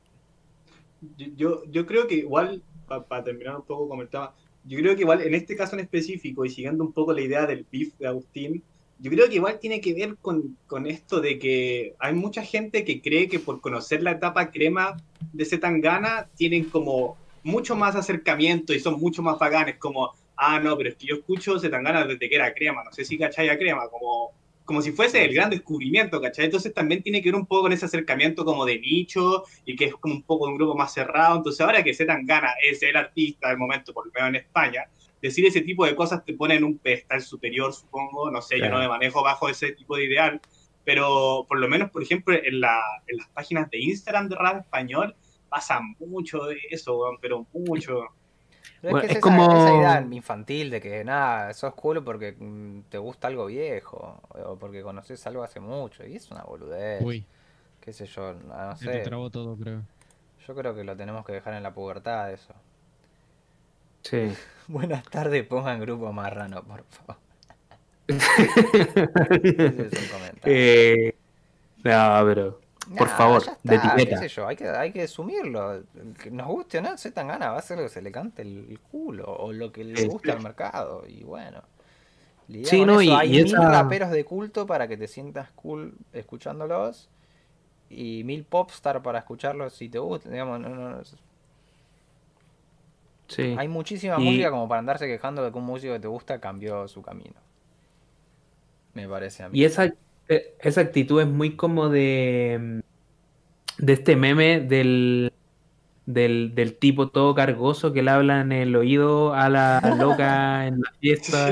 así como, oye, mientras la loca está así como, ay, como diciéndole como, oye, sí, estamos, estamos escuchando Zetangana, pero tú sabes qué significa la C de Zetangana o no? Tema, yo lo conozco de antes, cuando era rapero, como Dale, córtala, weón. no, bueno. ¿Qué sé yo? alguien haga ese meme y mándelo por Discord, porfa. Sí. Con lo que dice Melón. Ah, esa que no la vi la review de Fantano. Eh, me recuerda una barra de Recycle Shake sobre que la gente siempre va a ver lo que el artista hacía antes, siendo que él está evolucionando. Sí, qué sé yo. Para mí, yo no lo veo como Nico, que es una evolución. Eh, yo lo veo como mutaciones eh, de ese Tangana. No, no veo que, que artísticamente haya logrado una hazaña. Eh, sí, a nivel mainstream, ¿no? Pero digamos. Eh, lo demás. O sea, yo creo que si Zetangana no existiese, no. Bueno, sí, sería bastante distinto el mainstream en España, pero el arte no, no lo veo muy distinto. Eh, claro, estoy, bien de acuerdo, pero creo que por melón se refería al comentario que hay justo antes de un usuario ah, que se llama melón. y no, del melón de, la pelada de Fantano. Ay, bueno. Sí, sí. Eh, sí, y es verdad que sí, que si saca un disco de rap tan gana no les va a gustar, qué sé yo. Eh, o les va a gustar menos. Y que, no sé, yo les digo, obvio que escuchamos todo ahora, Seven y todo eso, pero no. Mm. No sé. Eh, o, sea, siento que los españoles escuchan ese tipo de rap y son un poco más conformistas. Como que, claro, no, tienen, no tuvieron tanto históricamente. Eh, bueno, ellos tienen como que siento que en España tienen muchos problemas con su propio rap. Eh, mm. Siempre se están quejando de lo mal que está su rap, de lo mal que está su industria, de que es toda una cagada. Y, qué sé yo, no, no creo ni que en Argentina, que realmente eh, la escena está muy en construcción todavía, la gente se queje tanto. El público, ¿no? Porque los raperos no rompen tanto las pelotas. Pero el público español eh, de rap eh, es bastante hinchavelota. Sí. la Igual, mayoría, no estoy generalizando, no, no quiero que se me ofenda a nadie. Pero sabrán de lo que hablo. Igual es un fenómeno muy español ese, pero, pero bueno, sí. Em, igual me pasa que, em, que justamente eh, la escena de rap española desde hace como uno o dos años hasta esta parte ha, sacado un montón de discos que son eh, tremendos. Lo, lo, conversamos cuando estábamos en el especial de, de lo mejor del 2020 y todo y nos dimos cuenta de que habían joyas tremendas solamente el, el 2020. Eh, de rap español. Y, y, y se tan gana parado en esa en, e, en, este momento histórico digamos del rap de España me parece que sería irse a pérdida no no no le veo por dónde está bien donde está y me parece que está bien la jugada que está haciendo que sigue haciendo música nomás acá Andrés dice que a él nunca le gustó se tan gana haciendo rap eh, mm. ah, ahí borró el mm. mensaje bueno lo manda al frente. no, sí, a, a, mí me gusta, sí, sí, me gusta, pero no, no, no, no, no, no me fascina. Eh, me gusta. Eso mismo. Para mí que yo, yo, yo amo este a Pucho en este punto, como que para mí no, no, no, tiene, no tiene sentido, ¿verdad? Que para mí yo no le veo sentido. o sea, entiende, respeto completamente que te guste crema y todo, como está bien, pues si cada uno con sus propios gustos y todo el tema. Pero para mí, hasta en, en, en, el, el, disco anterior, ¿cómo se llama? Se me fue el nombre. Em, eh, había dólares. Sí, había dólares. Hasta ahí tiene, para, a mí parecer, como un mejor rapeo, entre comillas. No, no el tipo de barras, por así decirlo, pero el rapeo que, genera ahí me gusta mucho más que en crema. Pero es queda bastante monótono ahora a nivel sonoridad, ¿no? Siendo sinceros. Eh, pero bueno. Vamos a hablar del madrileño. alguien el madrileño. más fuerte. Eh, a mí me gusta mucho más la versión original de Un Veneno. Esa es mi primera polémica. Sí, sí, vamos a aplaudir. Sí, yo también creo lo mismo. Em, como para partir con algo polémico, yo creo exactamente lo mismo. Em, no sé realmente por qué, creo que en este momento no podría justificarte por qué creo que es así, pero la versión original de Un Veneno em, tiene como esta performance, performance mm. de parte de, de Zetangana que me encanta y que encuentro que Feliciano no pudo estar a par, por así decirlo. Fuerte, fuerte declaración. Para, mí tiene que ver con eso, con que un veneno era la presentación y tenía un dramatismo, tenía la performance, o sea, el, silencio de repente en la canción, la forma en la que lo decía. De repente acá la instrumentación es más constante. No sé, no, la siento un tema no lo siento un tema tan especial. Hice la prueba mm. de reemplazarlo el, ahí agarré la tracklist, saqué y puse. Y no funciona tanto al original. Pero claro, para mí es un tema como para abrir un disco por ahí. Justo en ese lugar no funciona tanto, entonces entiendo que hayan hecho modificaciones. Pero mm. hubiese hecho modificaciones a otras canciones para poner esa antes que modificar esa para que queden las otras. Sinceramente, yo. Eso, eso, eso mismo que, que dijiste del ejercicio era lo que estaba pensando, que al final eh, me pasa que, claro, como single me, hace mucho más sentido el tema original, pero en el disco Un Veneno G Mix, creo que le puso, eh, Gangsta, que se cree, eh, funciona bastante más y, como que es mucho más acorde a la estética del álbum. Básicamente con esta idea de que que, yo creo que es lo más interesante del disco y lo que más yo le podría decir como, oh, aquí hay, un, hay una cierta innovación, que es que está tratando de samplear, pero de una manera un poco, un, poco más como, em, no sé cómo decirlo, un, sampleo más lirical que melódico hay una intención como de, eh, rendir. De parafrasear. Claro, Claro, como, como esta, pero creo que funciona muy en la lógica del sample, como quiero construir música nueva a partir de la música que ya está hecha, entonces voy y digo, tú me dejaste de, ¿cachai? Como, creo que eso es un sampleo en el fondo, más que una referencia, por lo menos en términos de cómo funciona el álbum. Y, y esos gestos están todo el rato dentro de, de, de las canciones del, del madrileño. Entonces, en ese sentido sí me parece que hay algo interesante que, que a mí cuando, cuando lo escuché como de corrido el madrileño y dije como... Eh, me, me, produce una sensación muy parecida a estar escuchando como un disco de covers, como esto ya lo escuché, pero lo estoy escuchando distinto, ¿cachai? Eh, lo cual es, bueno y malo, eh, pero pero de todas formas me parece como, como interesante porque encaja, encaja en una movida de la, de la música comercial que está tendiendo mucho a la, a la como autorreferencia de música anterior. Entonces ahí, no sé, creo, creo que hay algo pasando ahí respecto al cómo samplear que, que me parece interesante. Sí, que, yo creo que tiene que ver mucho con la lógica que estábamos planteando antes de que lo que está haciendo Zetangana no es realmente innovar, sino retomar ideas y volver a expresarlas. Y, y, en base a esta idea de como la cantidad de samples que hay dentro del disco, tanto a nivel como lírico como musical, yo estaba pensando que nosotros como latinoamericanos nos estamos perdiendo mucho el disco. Yo creo que más de alguna referencia no la haremos pillado, y que son cosas netamente eh, que son muy identitarias de Madrid o por lo menos de criarse dentro de España. Por ejemplo, eh, por lo menos las tres primeras canciones todas contienen samples de canciones relativamente clásicas que sonaban antiguamente en España y que son referencias y que yo como, como espectador chileno no sabía hasta que vi esto, ¿cachai?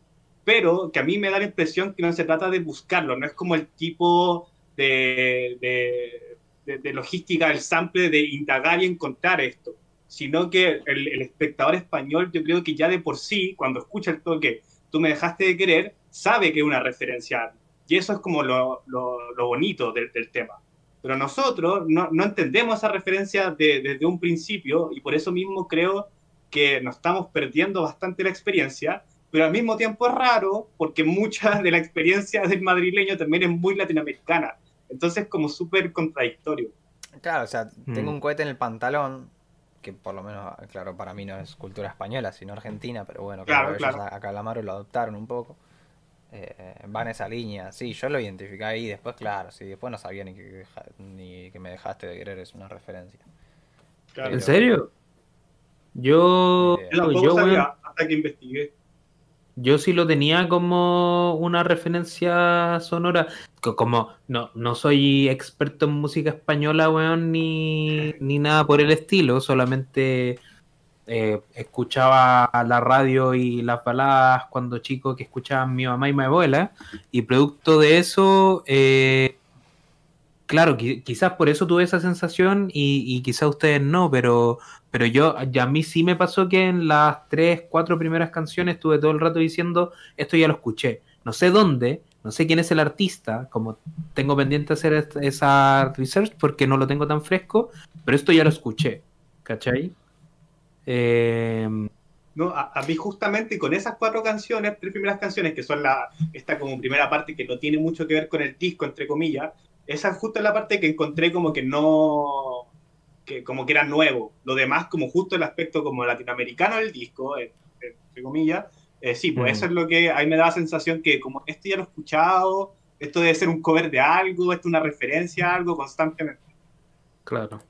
Pero igual, ahí me da la impresión de que cuando uno mira con un poquito más de atención, igual hay una intención de, de no robar, en el sentido de que el reconocimiento siempre, siempre lo pone de una manera súper evidente. O sea, si tan gana en una canción ocupa un coro que es una letra que ya existe, en un momento de la canción, eh, la misma canción se, se, preocupa de aclararte que no es de él. ¿Cachai? por ejemplo, poniendo el sample original, poniendo un fit donde se repite el, el, coro en una tonalidad mucho más similar al original, si es que no al original flamencada, ¿cachai? Como no sé, lo que corresponda. Entonces, igual, tampoco es como que ves que la weá se la robe y trate de, pasar desapercibido. No, no, claro, no, no, no, es que se apropió culturalmente el rock argentino, está Calamaro ahí, digamos, nadie se puede quejar. Eh, y lo mismo bueno, en la música brasileña está Touquinho y, y así, qué sé yo. No, es prolijo, no, no. Por eso creo que se fue de muchas eh, críticas de apropiación cultural. Por eso y porque es hombre porque en general de apropiación cultural, si sos mujer, la, te acusan mucho más. Eh... Sí, fue igual, fuera, fuera un poco como de la intención artística de traer a todos estos artistas, yo creo que igual tiene que ver un poco con ser cuidadoso con estos temas. Como, y es buena como que evidentemente jugar a este juego es peligroso, es peligroso y el límite que él está acusando es muy leve. Pero es buena lectura de mercado también, porque el que escucha Calamaro en España, que no es el mismo que escucha Calamaro en Argentina, eh, si simplemente fuese un tema de un rapero o estrella pop que, que referencia a Calamaro, no lo escucharía, pero si está Calamaro, sí. ¿Me mm. entendés? Eh, uso el ejemplo de Calamaro porque para mí es el más claro, ¿no? yo, eh, yo quería hablar justamente de eso. Como que a mí Calamaro probablemente fue la inclusión más polémica de todas, la más criticada, y probablemente Hong Kong es la canción más eh, memeada de todas, pero a mí la inclusión de Calamaro sí, pues, me parece totalmente la más coherente dentro de, uno, el personaje del madrileño, mm. eh, y dos, también dentro de cómo está conceptualizado el disco. Como que al fin y al cabo, si hay un personaje que puede ser capaz de ponerse al medio y unir tanto a Latinoamérica, entre comillas, eh, en general, y a España es Calamaro. Tiene como esta doble visión Calamaro, del público argentino y el público español. Tiene ambas cercanías con ambos mundos. Entonces me parece súper acertado que este sea como el punto final y el de decir como, en este punto estoy yo también, al medio un poco. Sí, y, y por qué es eso, como que es lo que hablábamos al principio, de que él se intenta meter en un montón de mercados distintos, por más chicos o grandes que sean. Entonces está el mercado de los señores y señoras de España que escuchan a Calamaro, yo creo que al argentino no intentó ir con esto. Está el mercado de los melómanos que el año pasado les gustó el disco de Kiko Veneno y que lo siguen a Niño Delche. Y, bueno, tenés el mercado mexicano con música tradicional mexicana y con este Ed Maverick, que si no me equivoco era mexicano. Eh, y tenés ese mercado medio latino-yankee con Omar Apolo y tenés... Eh, y así, como que va juntando mercados. El mercado del flamenco. Va reuniendo poquito a poquito todos los públicos, por más de que sea el público melómano de nicho o el público mega mainstream o la gente que plancha la ropa en la casa mientras canta una balada. Mm. Claro, y, también está Drexler, que es un gesto como más para el público de, no sé, Sabina, como por ahí. Sí, no sé, yo lo veo como un cantautor para adultos, pero que también es, que escuchan como... ¿Cómo es? No, no, no, no lo relacionan necesariamente con Sabina. Eh, cantautor. No sé si lo escuchan mucho en España, Drexler, qué onda. Eh, pero, pero sí que también tiene un público que al final es compatible con el madrileño. Y a, mí me, llama la atención cómo, cómo, el madrileño igual demuestra un poco como la poca unidad sonora o la homogeneidad sonora que hay en Latinoamérica con respecto a lo musical. Como que si Zetangana hubiera tomado artistas de Argentina o Chile, por ejemplo, probablemente ninguno hubiera encajado lo suficientemente bien eh, dentro de la línea del disco. Como que es evidente que tenéis que tomar como artistas de Brasil o artistas de México, que probablemente son como los dos puntos más importantes, porque esos tenían como ese sonido en particular, pero los demás del territorio no tienen ese sonido y la forma de acercarse a ese mercado, a mi parecer, son esas primeras cuatro canciones, ¿cachai? Que están más como relacionados con el, con el mercado moderno, entre comillas. No, y, y, imagínate si es que hubiese puesto un tango en el disco, pues, weón. una cueca, una cueca. sí, no, pero la cueca no tiene trascendencia latinoamericana, pues, amigo. En, ninguna parte, el tango hoy en día tampoco. Yo digo que, lo acuchichaba, si se, si se cantaba un tango, ese tango lo acuchillo. Por eso. con el facón y lo cuchillo. Se dan ganas Fit Piazzola. Algo así hubiera aspirado este. Bueno, para mí Niño Delche tiene... o sea, como que siento que lo que lo acusan a Niño Delche tiene mucho que ver con lo que lo acusaban a Piazzola los tangueros. Eh, y si bien para mí no existe ningún ser humano a la altura de Piazzola, eh, Niño Delche es un gran músico. Ese tipo realmente un gran músico. El, niño de leche. Eh, eh, tomando un poco como. Desde el principio que habéis comentado, me llama la atención cómo está. Ahora estuvo metido en Serie 5 pues, con, con Tofana, con Helio. Y que lo hizo también muy bien. Como me impresiona la versatilidad que tiene, que tiene ese weón. Es que ese tipo eh, entiende muy bien la música, que yo creo. O sea, es re, de tan ganas medio amigo, y como hablábamos hace un rato, Zetangana eh, es de toda esa generación de raperos de Madrid que aprendieron mucho de Scientific, de Aquatofana y Dano. Calculo que el contacto habrá ido por ahí, si no, simplemente escuchar algo de rap español Niño de Elche. Es un tipo muy crack. Tiene también harta mano de productor dentro del disco, ¿no? Aparte de, su, eh, aparición. como, como artista. Yo tenía entendido un poco que sí. Sí, puede ser que tenga más de un harta mano de producción, no solamente en, las canciones que él aparece. Claro, esta me dejaste de querer. Tú me dejaste.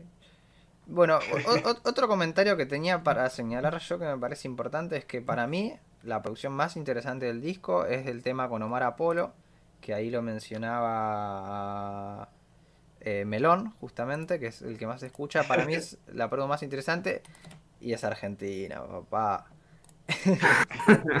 la produjeron Rafa Arcaute y Fede Windberg, que son dos productores argentinos que, bueno, laburaron mucho con Nati Peluso ahora, por ejemplo. Rafa Arcaute es un crack, la, máquina de ganar Grammys. Eh, debe ser el productor Rafa, Rafa Arcaute está en ese disco, no entendí. ¿Está, está en el madrileño? Está en el, tema que es con Omar Apolo, que se llama mm. ¿Te olvidaste? Eh, lo producen Rafa Arcaute y Fede Windberg. Que Fede Windberg trabajó con Kanye West. Mm eh, en, Jesus King, por ejemplo. Eh, y nada, es el único tema que produce gente que no es española, íntegramente. Así mm. que, mm, Argentina, papá. Eh, no, pero realmente creo que el beat eso es increíble. Va, no sé si es increíble, pero es un gran, gran beat y no es tan obvio como el resto del disco. Eh, mm. Yo recomiendo que le pongan el oído a ese tema especialmente. Sí, sí. De hecho, probablemente es el único que se escapa como del, un poco la línea acústica que empieza a tener el disco en ese punto. Eh, es re hermoso ese, y también es re hermoso el video de, esa canción en particular. Mm. Sí. Pero mm, sí, eh, igual, igual, esa canción, de hecho, ahora, ahora que lo pienso, suena bien como latinoamericana. A una a una latinoamericanicidad bien lejana de, de como lo actual. Estoy pensando un poco como a la música popera del 2005 que se hacía en Latinoamérica. Creo que a eso me recuerdo un poco. Pero, pero está, está, se reconoce igual, creo. Mm. Sí, a mí no me repite nada ese tema, o sea, me remite a música actual, no. Pero nada, y otra cosa que, que para mí es, lo más feo del disco. Eh, pero no sé, tal vez alguien tiene una explicación. Eh, a mí la tapa me parece un espanto. No, ¿qué te pasa? A mí la tapa me parece horrible. Ya, agarremos una combo de una. no, man. ¿Te gusta esa tapa? Me parece muy fea. O sea, yo calculo que tiene que ver con algo de la cultura madrileña, si no, no encuentro explicación. No, pero, o sea, eh, es toda dentro de esta línea que empezó a hacer como de las portadas en base como a pintura. Creo que de todas es la que menos me gusta, pero es bonita, bonita. sí, no, no me parece. Pero. O sea, no entiendo por qué está posando así para el retrato. No, no, no me gusta la tipografía, no me gusta el color. No, no. Ah, la tipografía tal vez te la puedo dar, pero. No, no, no, no me gusta. No, no, no. No, no. Yo creo que em, eh, o sea, a mí, a mí tampoco me cierra tanto porque, porque siento que es como un autorretrato, que es como esa clase de arte o esa clase de... Porque la weá evidentemente es un cuadro, eh, ese es como el chiste. Eh, es un cuadro como medio barroco, como tratando de recordar las viejas glorias del arte español Em, como previo a las vanguardias, está como, yo creo que por ahí viene un poco el juego, lo cual tiene mucho sentido pensando que es Madrid, em, pintura española del siglo XVI-XVII, donde lo que prima más que nada es el autorretrato y me parece que eh, es una forma de arte bastante nefasta, weón. Entonces, eh, eh, entonces como que... del siglo XV, ¿me entendés? No, ¿Cómo? Es, es la selfie, ¿me entendés? No, no. Sí. Claro, por eso. ¿Quién sos, boludo? Van Gogh quiere aguantar, boludo. O sea, a mí no me gusta ese estilo de pintura y no sé, igual, o sea, hay muchos retratos que me parecen interesantes, pero justo este, la verdad que no. Eh, pero igual dentro de la estética planteada en el madrileño encaja mucho, como, como esta estética terriblemente tradicional que impone, me refiero como un poco lo visual, como un poco alejándonos del, del tema sonoro, por ejemplo, en el tema de, en el tema de, o sea, en el video de Ingobernable, aparece como esta casa llena de señoras con la casa decorada, con antigüedades. El, el cuadro del madrileño perfectamente puede estar en esa casa. Entonces, yo, yo creo que encaja perfectamente con la estética que estaba planteando, que yo no estoy muy de acuerdo con, con esa idea de lo tradicional, de, la, de las antiguas glorias de España, como que a mí me repugna un poco como entre ese camino entre amor y odio con, con tu propio, propia nación, pero, pero nada, encaja, pues, y punto. para mí, el es un español es más kitsch al final. Entonces te banco más porque, qué sé yo, me parece más interesante y más popular. Esto no me parece realmente popular. Y no sé, yo nunca estuve en Madrid y tal vez Madrid está lleno de esto, pero no sé si realmente representa eh, el ser madrileño en el siglo XXI, ¿me entendés? O, en general el ser, el ser madrileño, digamos. Sí. No, no, no me gustó la, ni la idea ni la ejecución. Pero, pero ahora que lo pienso, igual pasa que, em, que insisto, como que la, tapa es súper barroca. Está bien, como el, o sea, tampoco voy a ponerme a dar una clase con lo nada que sé de pintura sobre la weá, pero básicamente el barroco tiene este rollo del pincel muy libre, las líneas poco definidas, eh, como casi que parece medio puntillista y lo que sea. Y el barroco consistía justamente en mezclar un montón de estilos y usarlos eh, a libertad como em, sin ánimos de respetar mucho el, canon establecido. Lo cual, según Zetangana, es lo que hizo musicalmente en el álbum. A, mí me sigue pareciendo muy coherente como con respecto a lo que está planteando. Eh, y todo, todas las... Cuando pienso en el barroco nunca pienso en eso, ¿me entendés? Mm. Pienso en lo tradicional. O sea, yo cuando veo esta pintura no, no veo otra cosa que no sea eso. En emular eh, mm. una forma de arte vieja, que claro, es de ahí, entonces bueno. Y ni siquiera de ahí, Va, tal vez se inventó en Madrid, yo no sabía justo, pero. No, no creo. Pero, pero, pero, el disco hace eso, weón, emular el arte viejo.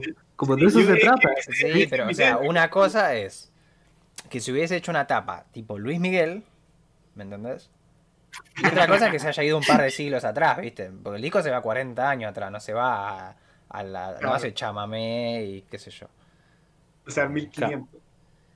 Claro, se fue un poco la mano. Es verdad que las, ahí estoy viendo las portadas de los singles y es verdad, son pinturas mucho más lindas.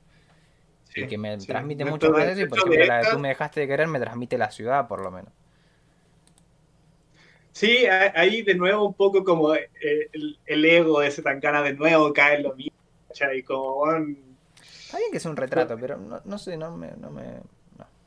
No. pero yo creo que no tampoco es como cualquier retrato, es como un retrato como una figura como bien importante, como que siente, esa es la impresión que me da, como alguien importante, ¿cachai? Como el madrileño. De todas las habitantes que hay en Madrid, él es el madrileño, él es el único. Y eso igual tiene que ver con lo que tú decías, y como realmente esto representa lo que es la vida en Madrid, dudo, dudo, como todo lo que se presenta en el disco también es terriblemente alejado, o sea, eh, el tipo de arquitecturas que muestran, como estos, estos espacios súper icónicos, como que yo dudo que eso sea realmente la realidad de Madrid. Creo que lo mm, más cercano a representar la... creo, que lo más cercano para representar como la realidad de Madrid dentro de todo es que Madrid es una ciudad tan grande que está lleno de movimientos culturales. Y por eso se da como este choque de un montón de culturas y esta explosión de, varias cosas. Pero fuera de eso, dudo que represente la idea de un madrileño, pero sí representa la idea de el madrileño. Claro, pero el otro me parece que tiene que ver con... O sea, claro, o sea, mira, si es un disco que es el, porteño, o sea, el, el argentino de la capital, digamos, y le pones una foto del obelisco y yo te voy a decir que es un estereotipo, que es re obvio, que claro, que no me representa el día a día, pero no deja el obelisco de ser parte de lo que está acá, digamos. De lo que, veo cuando me tomo el, dos bondi y llego allá y bueno, paso por el obelisco, qué sé yo. Eh, en cambio, la pintura esa no sé, no, no. Hmm. Igual yo creo que podemos discutir la portada y, todo lo que queramos. Eh, de hecho, acá, por ejemplo, la extirpación menciona que de repente, si es que el retrato es previo a la selfie, podría ser como un gesto que se entienda. Y, sí, pero sigue estando lo que menciona Agustín de que en realidad es un gesto de 400 años antes de la selfie. Entonces, sigue estando ahí la cuestión. Pero eh, tanto en los comentarios como acá, yo creo que todos podemos estar de acuerdo de que la, tipografía, la fuente elegida para la portada ya, sí, ya, Podemos abordar en eso, podemos crear un punto medio. Un consenso. Además, que el peinado que tiene, ya esto ya, ya, es muy personal, pero el peinado ese que tiene. Eh, bueno, de lo de la selfie, eso se podría dar un debate interesante en algún otro lado acá, ¿no? Pero por ejemplo me gusta el disco, el último disco de Charlie XCX en la tapa. Quizás nunca hablamos de la tapa, aunque hablamos mucho del disco. Está eso, del autorretrato moderno. Me parece que es mm, muy actual en ese sentido. Pero bueno, fin de la mm. cápsula Charlie XCX del. Charlie creo que en una como de las portadas de los singles que sacó para ese disco, creo que hizo como una selfie y la convirtió como un poco como estilo pintura y quedó bastante, bastante bien. No me acuerdo cuál era. Sí, pero básicamente sacó un par de selfies y le dijo a la gente, bueno, elijan cuál va a ser la tapa. Sí, sí, muy, muy, una idea muy básica y que salió excelente. Claro, pero es que él acompañaba un concepto que igual en ese sentido era mucho más fácil de, de hacer técnicamente, pues bueno. Mm. O sea, representar la cotidianidad es más sencillo que tratar de eh, establecer la idea del madrileño en una imagen. Igual me eh, sorprende, no sé si no he visto o, qué, pero como que yo siento que se tan gana una de las cosas que más ha pecado en este disco es de como sobreexplicar las cosas que están pasando en el disco y por, sobre todo eh, hacerlo algo gigante, pero con las portadas o con, todas estas portadas como pintadas, no ha hablado mucho, no ha dado mucha explicación o no le ha dado la suficiente importancia eh, y me sorprende un poco. Pensé que también iba ahí como sobre explicar un par de cosas. Que está bien. Tal, vez hay un cuadro puntual que él está referenciando, que no creo pues ya habría salido a esta altura. Y ahí me parece que tendría más sentido. Eh, pero bueno, dejemos la tapa un poco de lado, pues le estamos. Sí, de hecho, acá, acá están pidiendo en el chat un capítulo de mejores portadas, es una buena idea. Sí, ¿por qué no? Ufale. Sí. Eh, Encantado. Aparte el pico culiado tiene un montón ahí en el fondo. Bueno, hacemos algún día ahí mostramos nuestras colecciones y nos, putuamos, nos puteamos mutuamente. Sí, también. Eh, eh, ¿Qué iba a decir? Pero ya. Bueno, pero sobre la, idea del madrileño. Acá él habla de que no busca eh, la extirpación. Habla de que no busca la representatividad, sino un personaje, un concepto una historia. Sí, eso yo no entiendo, pero igual Zetangana quiere ser el estereotipo de madrileño. Qué sé yo. Pero también es, o sea, lo veo muy relacionado al mundo del tango, también porque estoy investigando cuestiones de tango ahora mismo. De que, los tipos querían ser el macho porteño. Porque tenía, o sea, era la tradición y era defender la tradición y la identidad local. Y querían que el público se identifique con eso. Pero porque querían estar mm. orgullosos de donde eran y de lo que eran. Y el madrileño es exactamente eso. Es, yo estoy orgulloso de que soy de Madrid, yo soy re de Madrid. Y mirar lo re madrileño que soy. Eh, a mí lo que no me gusta nada es este interludio, que la verdad que no lo conozco al cantante que aparece diciéndolo, pero en el que dice que, bueno, que él puede cantar como Frank Sinatra, pero que Frank Sinatra no puede cantar como un español y canta ahí un fandango. Eh, creo que canta. Pero canta ahí como, la, como cantan los gitanos en realidad, ¿no? Los españoles, pues está todo bien, pero... Sí. Eso lo hicieron los gitanos. El flamenco gitano es andaluz, no es madrileño ni es español. Eh, y no hace falta ser experto en flamenco para decirlo, ¿eh? yo no soy experto. Soy, eh, me gusta un poco. Apenas conozco. Y me llama la atención porque a Rosalía, por ser de Barcelona y hacer flamenco, ya la mataban. Y hace tan gana que directamente está apropiándose. O sea, está diciendo, bueno, Madrid es dueño del canto flamenco. somos nosotros los que lo podemos hacer, el resto del mundo no puede. Nadie dijo nada. Y yo no estoy para nada de acuerdo con eso. No, no le echarías el crédito a los gitanos. O sea, porque además convengamos que los madrileños, a los andaluces y a los gitanos puntualmente los han discriminado bastante en la historia. Entonces, si los tipos te dan lo mejor que tiene tu cultura, O sea, la mejor que para mí tiene la cultura ibérica, eh, la cultura española, que es el flamenco. Y bueno, no se lo choríes tan descaradamente, ¿qué crees que te diga? Mm, ahí tengo varias cosas, weón. Varias cosas, pero qué, lindo que comenzó el, el, rant. Hablamos muy bien del madrileño acá. Sí, sí, sí, sí. Pero varias cosas. Lo primero es que eh, no solamente los gitanos, sino que igual España tiene una larga tradición de, de no reconocer la influencia en su cultura. Eh, sin ir más lejos, se supone que el gran, la gran entrega de España para el mundo en tiempos como de, de la colonización a América y todo el asunto eh, es la guitarra. la guitarra no es de ellos.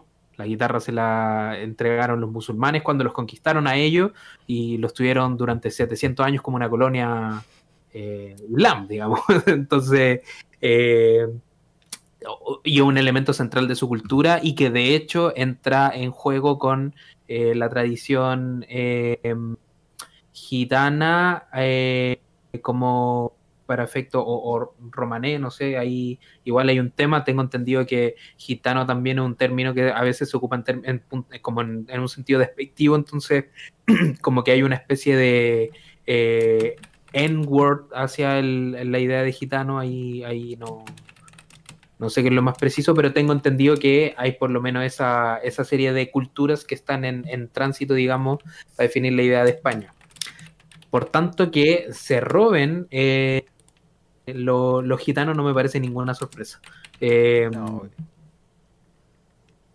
lo otro es que eh, cuando pienso en que Zetangana haga eso, me pasa, o sea, como que empiezo a pensar un poco en qué es lo que pasa con España, como esta tierra que, que por su influencia migrante eh, y, por ser tan cosmopolita y lo que sea, como que se siente tan tan parte de lo latino en cierta forma, como que hay una parte de España que se siente muy latina eh, y que va y, hace música eh, latina, como sintiendo que, es suya, y, Rosalía después aparece como en los Grammy Latinos, y, se genera como toda esta, esta, esta discusión extraña. Em, en la que yo creo que ese Tangana igual se debe sentir relativamente cómodo agarrando como ritmos de distintas partes em, sin esperar que le digan mucho, ¿cachai? Eh, y, claro, como dice Lagus, también tiene ese factor de que hombre.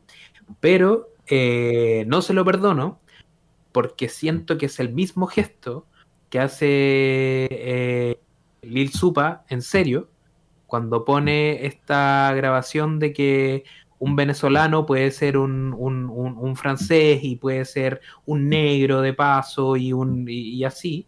Eh, yo creo que es el mismo gesto, pero hecho por un colono. Y esa weá no me gusta nada. En ese sentido me desagrada mucho esa, e, esa locución en particular, como que me, me, rompe la bola. Genial lo de Supa, dicho sea de paso. Justo usamos el ejemplo acá como, como para algo. ese audio me parece increíble, creo que nos lo tendría que dar a todos los latinos en la escuela. Eh, pero sí, no, y seguro pasará lo mismo, no sé, con la comida en Madrid, que te dicen que la paella es no sé qué y la paella se la deben haber choreado, no saber quién. Pero, pero bueno, todas esas culturas sí, sí Igual yo quiero, yo quiero decir que tampoco es que creo que estemos hablando en términos tan básicos de decir esta apropiación cultural, como que mm. dudo que estemos hablando en esos términos, ¿cachai? Como, ¿para qué empezar a poner ese tipo de etiqueta? No tiene sentido para mí. Pero a mí, a mí lo que más me sorprende dentro de todo es que al fin y al cabo este disco es el madrileño. Y el madrileño es de Madrid, tiene una identidad española y la tradición española. Entonces, a mí me, lo que final me sorprende es como si supuestamente tu identidad es esto, es este territorio, ¿por qué básicamente todo tu disco, o por lo menos tres cuartos de tu disco, no es de ahí, es de afuera? ¿Cachai?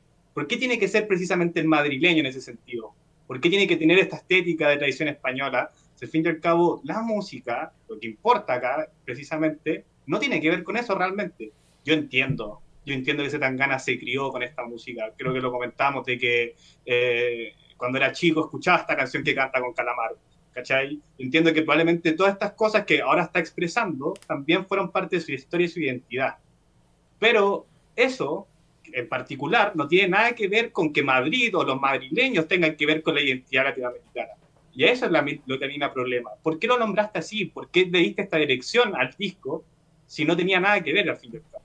Ese es como un poco mi, mi punto al respecto. Pero por favor, eh, cualquier persona que nos esté viendo, no, no, no, terminemos en caer como esta apropiación cultural, probablemente el término más fácil posible para adjudicar este tipo de cosas, y caemos en algo tan básico como tal vez lo que puede hacer un artista español al momento de apropiarse de, de, de otra música. No, pero yo, yo, creo que realmente lo de los gitanos es un robo. Mm. Y no me gusta nada. Después, bueno, tal vez un dominicano considera que fue apropiado culturalmente por la bachata, porque justo ahí no hay un dominicano. Eh, ni un latino, ni un centroamericano, ni nada. Pero bueno, qué sé yo. Yo no me siento robado como argentino por lo de Calamar. Eh, realmente creo que Calamaro es tan suyo como nuestro y no sé, justo chileno no hay ninguno, pero... sí. Eh, pero qué sé yo, sí, no, no está bueno el gesto. y a mí lo que me pasa que podría ser un gran fallo eh, que no sé si le ponen así. Pero yo no, todavía no sé lo que es un madrileño, ¿me entendés? Como cuál es la identidad mm. madrileña. Que ojo, tal Claro, seguramente no esté dirigido para que el mundo conozca qué es ser un madrileño, sino para que los madrileños digan, nosotros somos esto. Pero igual a mí no me deja una idea clara. Para mí sigue siendo madrileño, sigue siendo como un tano, eh, no sé, que habla, que habla feo el español, digamos, no, no mucho más.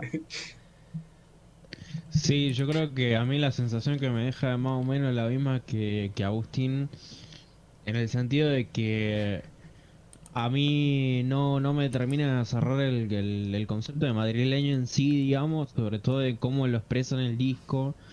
Eh, y teniendo en cuenta también que por ahí puede haber como, no sé, lectura mía, ¿no? Eh, yo interpreto como un metadiscurso de que el madrileño por ahí puede ser eh, con la impunidad que eso lleva, digamos, puede hacerse de otras culturas, puede hacerse de otros de otros ritmos como lo venimos hablando y que aún así siga siendo siga siendo siga teniendo sentido para ellos, digamos. Eh, y creo que un poco acompañando el rant, digamos, de, ustedes, eh, la verdad que la, verdad que me parece como medio, eh, no, no, no me cierra, digamos, por, por ese lado, digamos. Pero, pero eso, como que no, no, no termina, como que no termina de, saber alguien, digamos, qué, qué, qué, carajo es ser madrileño y, y que tiene que ver eso, digamos, con lo que está más o menos dentro del disco, digamos. Hmm. Igual, eh, a mí, a mí lo que me, la sensación que me produjo el disco en este sentido eh, es la de que quizás, quizás la identidad madrileña es justamente eso. Quizás la identidad madrileña hegemónica eh, como española real, eh, real con R mayúscula y con R minúscula, no existe, ¿cachai? En realidad es un montón de cosas que fueron sacando de distintas partes y un relato como construido, pero que es súper frágil. Eh, y, quizás un madrileño escucha el disco y dice como si esto suena muy a Madrid, porque acá en Madrid desde hace 30 años que se escucha a Roberto Carlos, siempre. ¿Cachai? Como, eh, y, como que quizás efectivamente eso es la, es la identidad musical como popular de, la, de, lo que se escucha eh, en España. Eh, creo que eso tendría que responderlo un, español, como digo, pero, pero tampoco sería una sorpresa porque las identidades musicales populares en general, de casi todos lados, desde la globalización en adelante, son así, ¿cachai? pero igual em, tenés tú, no sé, tal vez en Madrid no tienen nada. como dijeron por ahí, tiene el Santiago Bernabéu y el Real Madrid, entonces quizás la, portada más la, portada más eh, madrileña que podía haber tenido el disco era eh, Zetangana abrazado con, con, no sé, con Marcelo y Sergio Ramos. Pero no... No sé, o sea, yo me imagino el porteño y digo, bueno, un disco que... O sea, pienso la misma estructura de un disco de, de Buenos Aires. Y bueno, mete tango, mete milonga, mete, bueno, a lo mejor un toque de candombe porque es el Río de la Plata, eh, mete cumbia villera, bueno, mete algunas cosas del rock que se hizo acá, bueno, te vas armando algo, ¿viste? Evidentemente, claro, la cumbia viene del norte, el rock viene del otro norte, pero... Eh, qué sé yo, no hace falta, o sea, claramente no le pondría bachata al disco, a mi disco El Porteño, próximamente en todo, claro. en, todas las plataformas digitales. Oye, oye, Vindel, Vindel menciona Porta, ¿Portas de Madrid? Mm, no sé si era de Madrid Porta, ¿eh? Ya te, la debo, rey. Ya, te lo googleo, papá. Oye, oye, oye, voy a hacer una pausa extremadamente breve. Yo vi el live de Porta. De Barcelona. Y, yo vi el live de Porta y quiero confirmar que sí tengo los audífonos de Porta y los voy a buscar para mostrarlos. Hacemos la parte 2, ya está. ¿Qué era?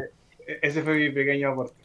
Vamos a seguir con el madrileño. o sea, es interesante igual el tema de la geografía y la cultura española, porque claro, Barcelona es Cataluña para mí, y el norte para mí es Euskadi, y el sur para mí es Andalucía, y bueno, está Galicia, eh, qué sé yo. o sea, siento que si ponele Z Tangana y si es un disco rapeando como Bejo y pone un interludio diciendo, no, porque este es el rap de Madrid, y yo lo cago puteadas porque estás copiando el rap canario, es otra cosa. Claro. Claro. Entonces, claro, es verdad que tiene un montón de regiones muy distintas. Bueno, como todos los países igual, ¿no? Pero, mm. España es multinacional, digamos.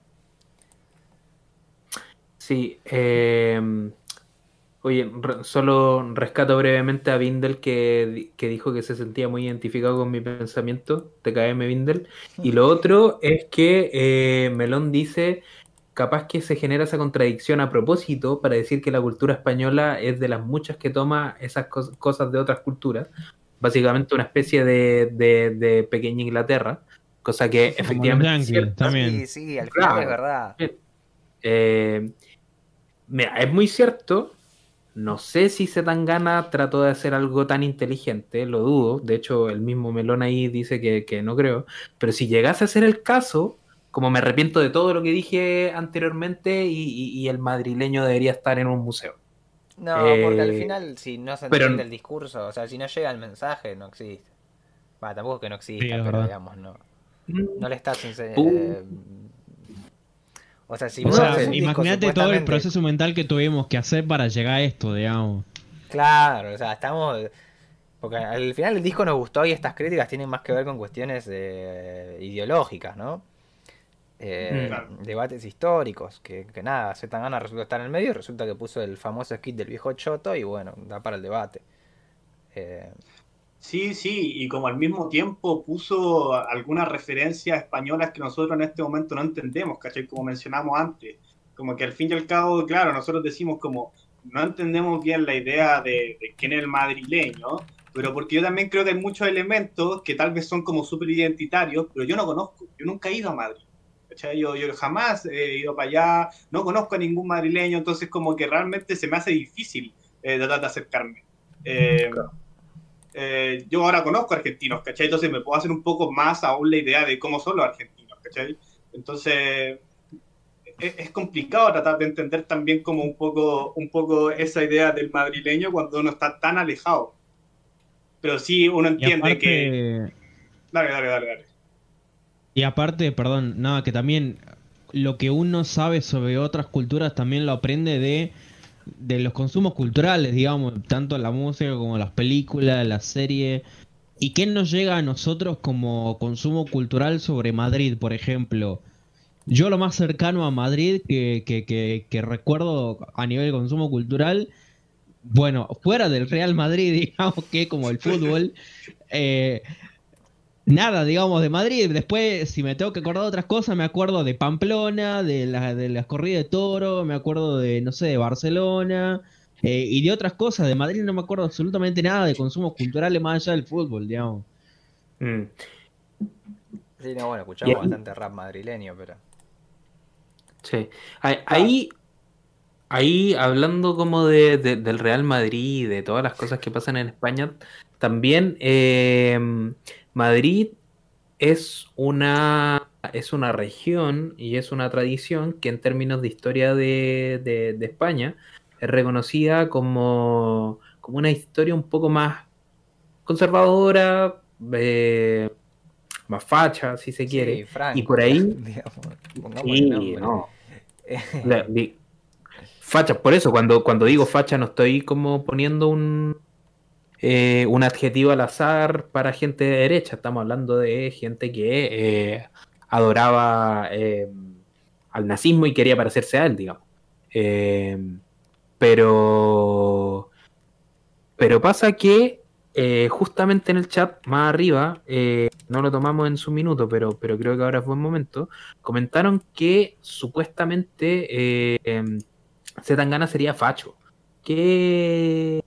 ¿Qué, qué, tan cierto es eso? ¿Qué, referencias tienen ustedes respecto a eso? No, a mí eh, lógicamente se me hace un tipo bastante común.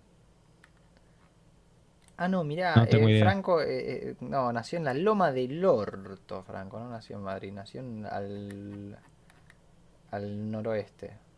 Bueno, estaba, chequeando. Eh, ser francos.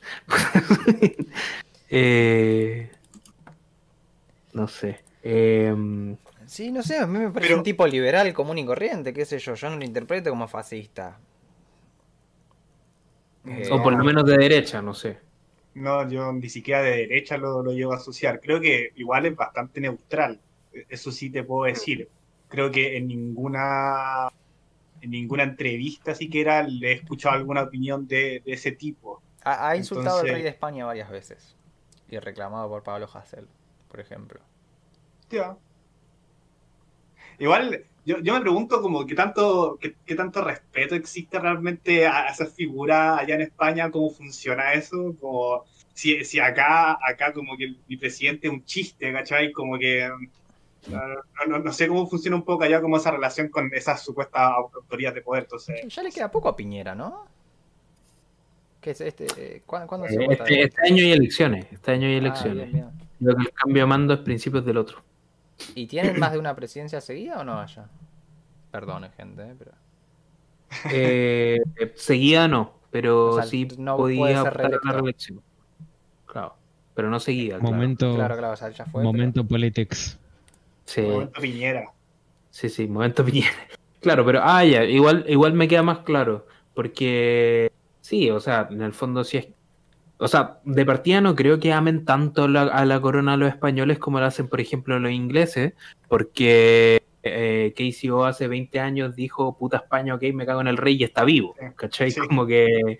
Eh, o sea, claro, me imagino que no lo aman tanto, eh, pero por lo menos si se tan gana, como que abogó ah, eh, por la libertad de Pablo Hasél, aunque sea un, saludo a la bandera, evidentemente significa que no puede ser un tipo tan terrible.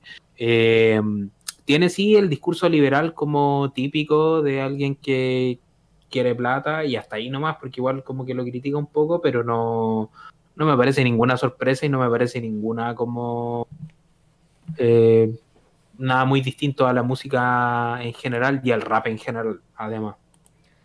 Sí, pero no creo que ande votando a Vox, la verdad, se tan ganado. No, no, no me suena. Dudo, dudo.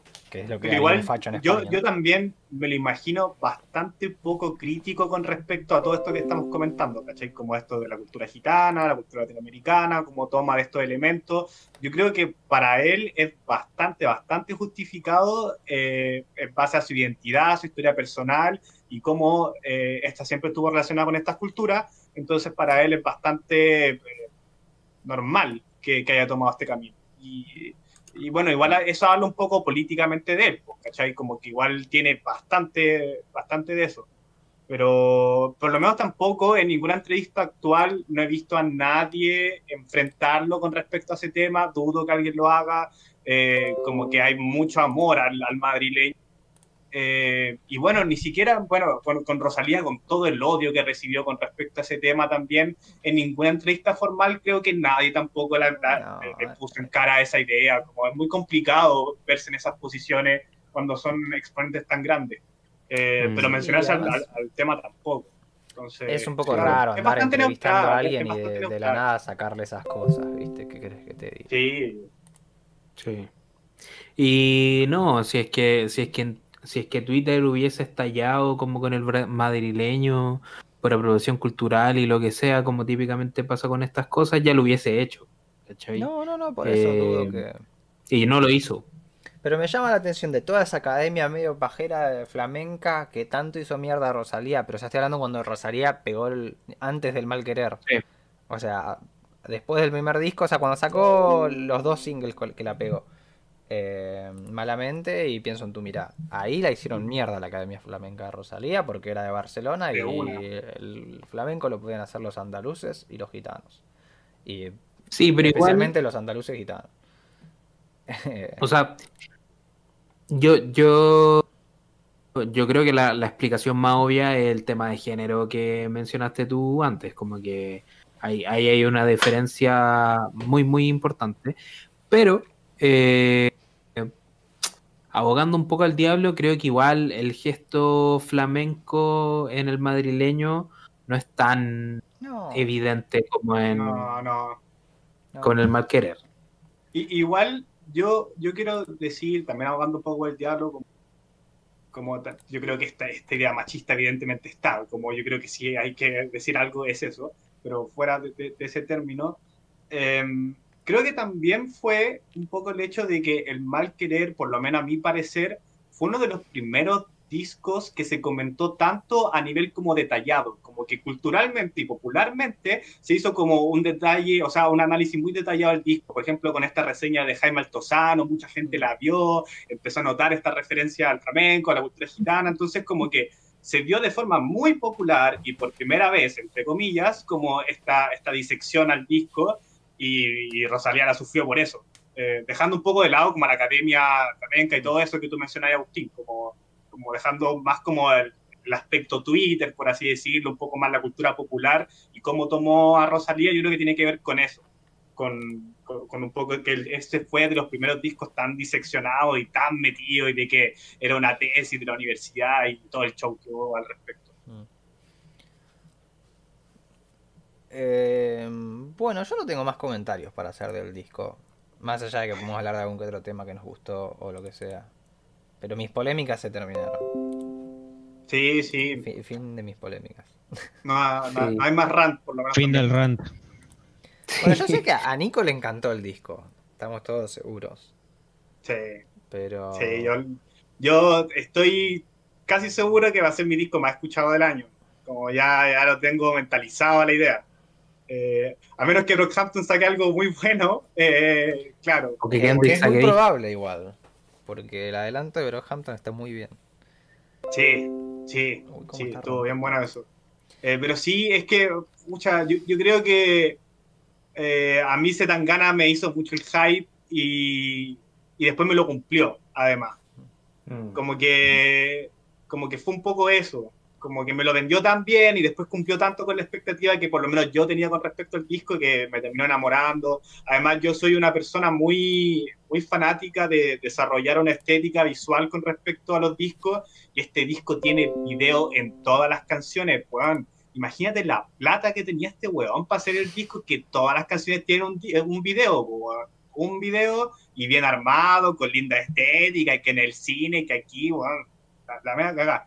Pero claro, como que todos esos elementos se, se juntaron y me tiene, me tiene loco, tiene loco.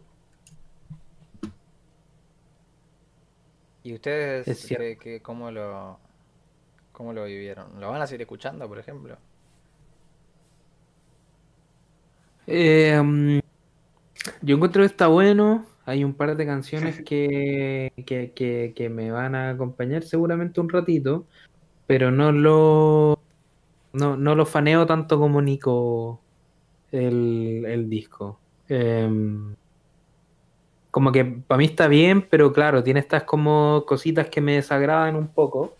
Em, que mencionaba antes, que me, que me hacen decir como...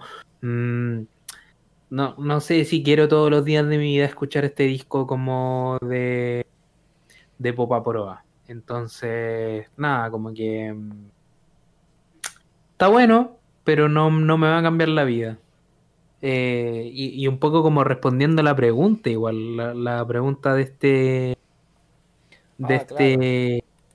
de este podcast. Yo, yo, yo dudo que el madrileño esté destinado a ser un, un, clásico.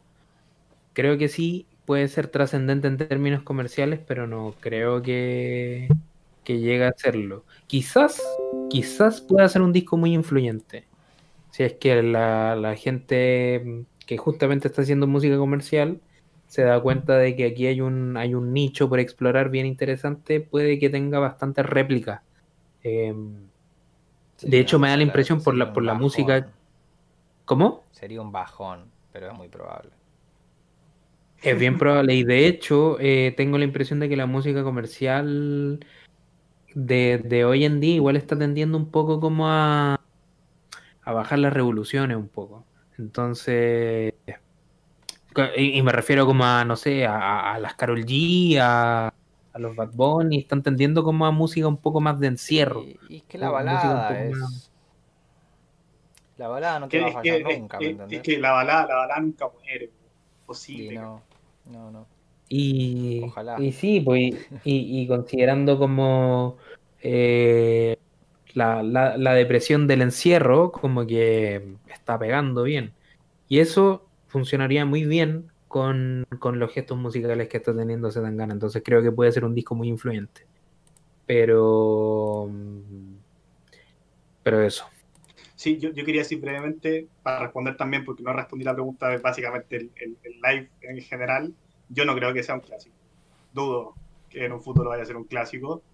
Eh, yo sí creo totalmente, con respecto a lo que dijo el Agustín, yo voy a tener 45 años el mundo va a estar seco y va a hacer calor y va a estar planchando la ropa escuchando al madrileño. Yo sé que eso va a pasar. Como yo, yo estoy seguro de que en un futuro eso va a ser así para mí, pero yo, yo, no, yo no veo esto como un hito musical relevante. Influyente sí. Pero, pero, no clásico a nivel popular. Como que la gente lo vea en 20 años y diga, ah, sí, este disco. No, es, que, para mí. Necesito serotonina. Ah, tú me dejaste de que. Bueno, sí, eso obvio. Claro. Es que para mí eh, eh, no, no, no, tiene tanta trascendencia y de hecho, por ejemplo, los temas que más me gustan tampoco son tan trascendentes. Por ejemplo, a mí me gusta mucho comerte entera. Y es un tema así muy normal, muy, muy, muy normal. y, y, nada, no, esa weá no va a trascender para nadie, ¿cachai? Excepto para mí. Entonces, para mí, este es un disco particular que va a trascender mucho, pero tuvo que tomar lo de clásico. Pero es un hito totalmente y probablemente es un, un pick importante para la carrera de Zetangana y para la música española. Pero clásico general y la weá y, todo lo que está diciendo la gente ahora, no sé. Mm. El tiempo habla. Sí, yo, bueno, en línea general estoy bastante de acuerdo con los dos, o sea, no, no creo que realmente sea un clásico, sí, sí fue un disco muy importante de la carrera de Zetangana, sin lugar a duda, y espero que saque mejores porque tiene la capacidad para hacerlo. Eh, capaz, capaz, espero que algún día saque un disco que sea un clásico, porque más clásico le viene bien a la música, eh, pero eh, sin duda va a ser un disco que me va a acompañar eh, cuando cocine, por ejemplo. Eh, así como cuando así como lo va a acompañar a otra gente mientras plancha la ropa como Nico. yo cuando cocine capaz que me pongo un par de temas del madrileño. considerando el poco tiempo que tengo ahora particularmente para sentarme a disfrutar música, capaz que lo ponga así de fondo mientras cocino o hago algo que tenga que ver con la casa. Eh, probablemente me acompañe ahí y no mucho más. Eh, así que bueno, nada, eso.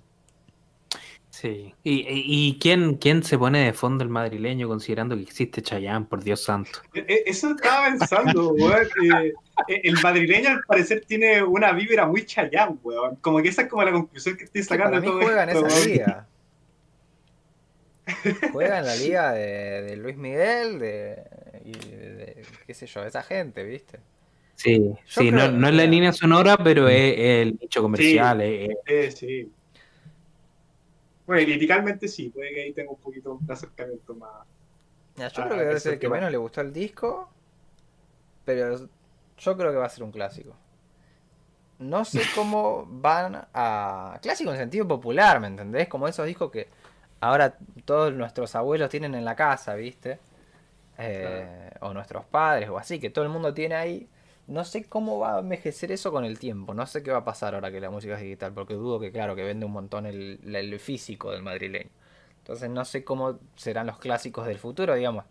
Pero yo, esto que va a seguir sonando en la radio, que en la radio de los 80 del futuro, pero que en vez de, de música de los 80 va a ser música de ahora, yo creo que nada. Música de los 20. radio, radio pandemia.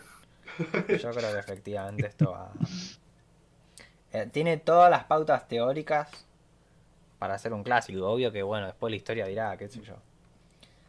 Sí, e, e, eso, igual estaba pensando en eso, como que eh, igual este disco va a estar muy ligado a la pandemia y la pandemia va a ser como un hito histórico Pero vos muy... que allá ya terminó la pandemia. ¿Cómo? En España, o sea, vos pensás que en España están de joda hace meses. Sí, sí. para mí no es un disco de pandemia. Este es más, yo creo que en Europa ya está. Ahora que llegó para ellos el verano y todo eso, yo creo que me pongo en como si supiese mucho del tema, ¿no? Pero pero yo creo que le quedan seis meses de Latinoamérica al hemisferio de, pandemia al hemisferio sur y quizás más porque bueno es la zona más pobre del mundo y va a tardar en vacunarse la gente, pero allá en Europa ya está.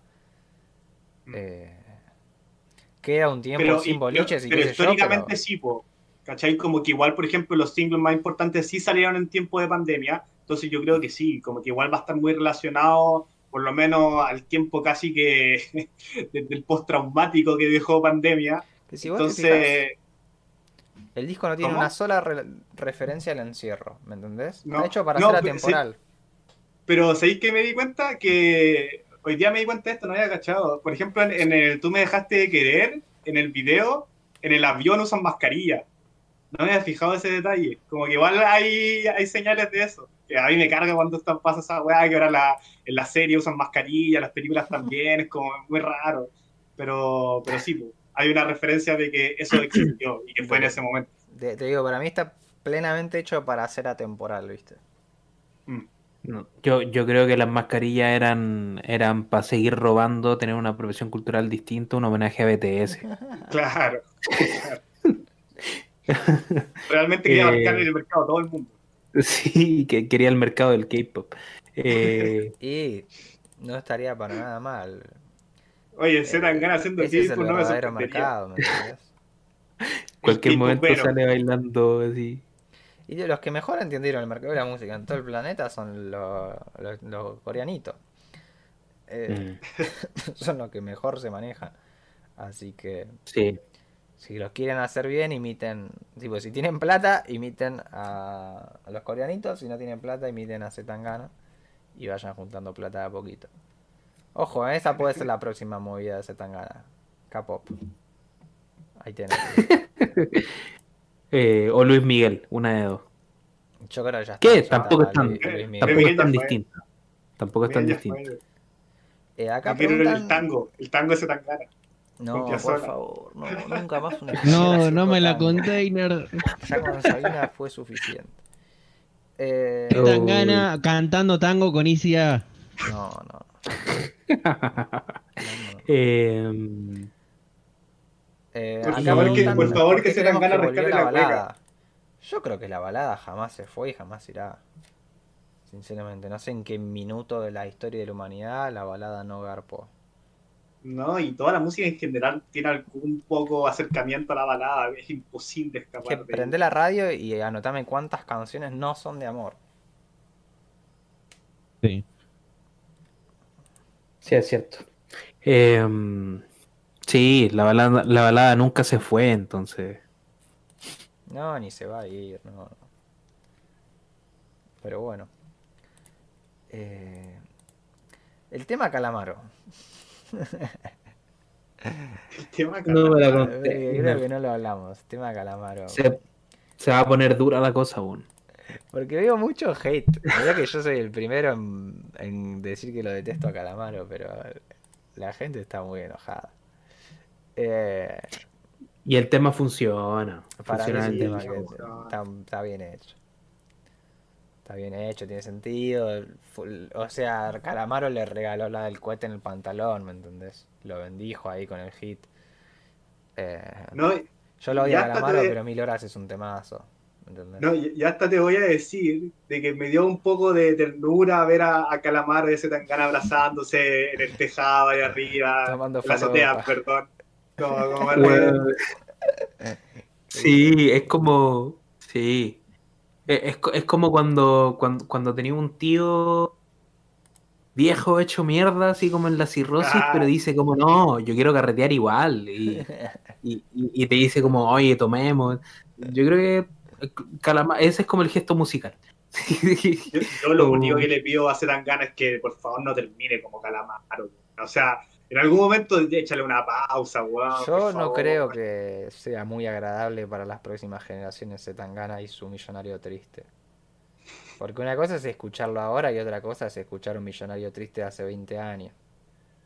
Mm. No sé, ya veremos. Mm. Además no tiene la voz más linda del mundo, Puchito, ¿me entendés? Yo creo que la primera lo va a escuchar nuestros hijos y van a decir, uh, este viejo petero. Eh, tiene una voz particular. Tiene una voz particular, Puchito. A mí me gusta su voz, pero... A, mí también me gusta. Eh, Puchito tiene un poco como esta, esto que nosotros discutimos en nuestro, en nuestro artículo de Tyler, de Igor, como esta, esta timidez de Tyler de, querer cantar, pero le, da un poco de vergüenza. A mí Puchito también me da como un poco esa impresión, como que se nota mucho que quiere cantar y que siempre quiso cantar y ahora se está atreviendo y básicamente cantó todo el disco. Sí, sí, funciona. Sí. bueno. Sí, puede, potenciar, puede potenciar la voz, digamos. O sea, no sé si va a llegar a ser una de las voces más potentes que tuvo eh, la música, no sé, como, no sé, Luis Miguel o qué sé yo. Eh, Nino Bravo. Nino Bravo. Eh, pero, pero puede llegar a cantar re bien, digamos. No sé si va a terminar. Mira, le voy a contar algo. En la, en la radio en la que yo opero, los sábados a la mañana hay un programa que pasa tipo bloques de música de tres temas entre cada bloque de información. Y hay uno de los bloques de música que se llama eh, Estrellas en Vivo, que está en esa, esa, esa calaña o camada o lo que sea de cantantes tipo Luis Miguel, eh, Chayanne, ese tipo de cantantes. Y el vago cuando lo presenta, el conductor dice, estos cantan y cantan en serio. No sé si, no sé si, no sé si Puchito va a llegar a ser uno de esos, pero por lo menos va a cantar bien, digamos. Mira, Mira en este disco canta despacito. Canta despacito para no desafinar. Sí, yo estoy escuchando a Sandro ahora, que es nuestro exponente número uno de la canción melódica, por supuesto. Y porque estoy investigando a Jorge López Ruiz y Jorge López Ruiz eh, le arregló y le dirigió la orquesta un montón de cantantes melódicos de acá. O sea, yo no era músico de jazz de la zamputa, pero bueno, tenía que comer, ¿viste? Y, claro. Y está ahí, yo te puedo escuchar eh, el disco homónimo de Sandro y después me, escucho el madrileño. Limpiando la casa y pasando el trapo. Igual, de hecho, por ejemplo, si tú ponís como el canto de de Zetangana y al lado, no sé, el canto de Rosalía, claro, evidentemente ese Zetangana se ve un tanto, un tanto Pero ¿sabes minimizado. Que, tiene? que esto, algo importantísimo, es que uno lo puede cantar en la ducha, ¿me entendés? Y vos no puedes cantar Rosalía. O sea, no, no. O, sea, algún estribillo sí, pero. O sea, puedes decir malamente, claro, pero después andan, ¿qué vas a andar cantando? Eh, y lo mismo pasa con un montón. Y ese tan gana no creo que nadie tenga un problema en cantarse Tú me dejaste querer. Eh, por más feo que uno cante, digamos, tiene que estar a la altura humana, ¿viste? No, no podés andar haciendo con Nina Simón la cuestión. Eh, entonces yo creo que Puchito lo consigue re bien. Son súper pegadizos los temas. Yo no escucho más el disco, es más, ya no lo estaba escuchando más, lo volví a escuchar ahora por esto. Pero tú me dejaste de querer y el tema con este que produjeron Rafa Caute y Coso, eh, los escucho. El tema de Drexler me gusta, que a la mayoría de la gente no le gusta, este cambia, qué sé yo, sí que hay temitas que rescato. A mí me gusta, me, gusta la parte de Drexler. Así como... Eh, eh, es, como el meme de Steve Buscemi. claro. está bien, boludo. El viejo que va y te dice... Pero está muy... no, Entra al mundo ¿Ah? de Drexler para mí. Sí. No se lo siente fuera de lugar. Creo que, eso, todos los fits funcionan. Mi cámara hoy está en cualquiera, boludo, es impresionante. Team Hong Kong. ¿Quién dijo Team Hong Kong? Francisco Traverso en el chat. Acá Fabi pone que está esperando el próximo disco de Beef, yo también, por supuesto, pero hay que poder disfrutar ambos. Eh, Exactamente. Igual sí que ganas que John Beef saque un buen disco hace rato que, viene sacando discos medio flojitos. Hmm. Eh, bueno, gente, próximamente nos volvemos a ver. Yo creo que acá estamos bien.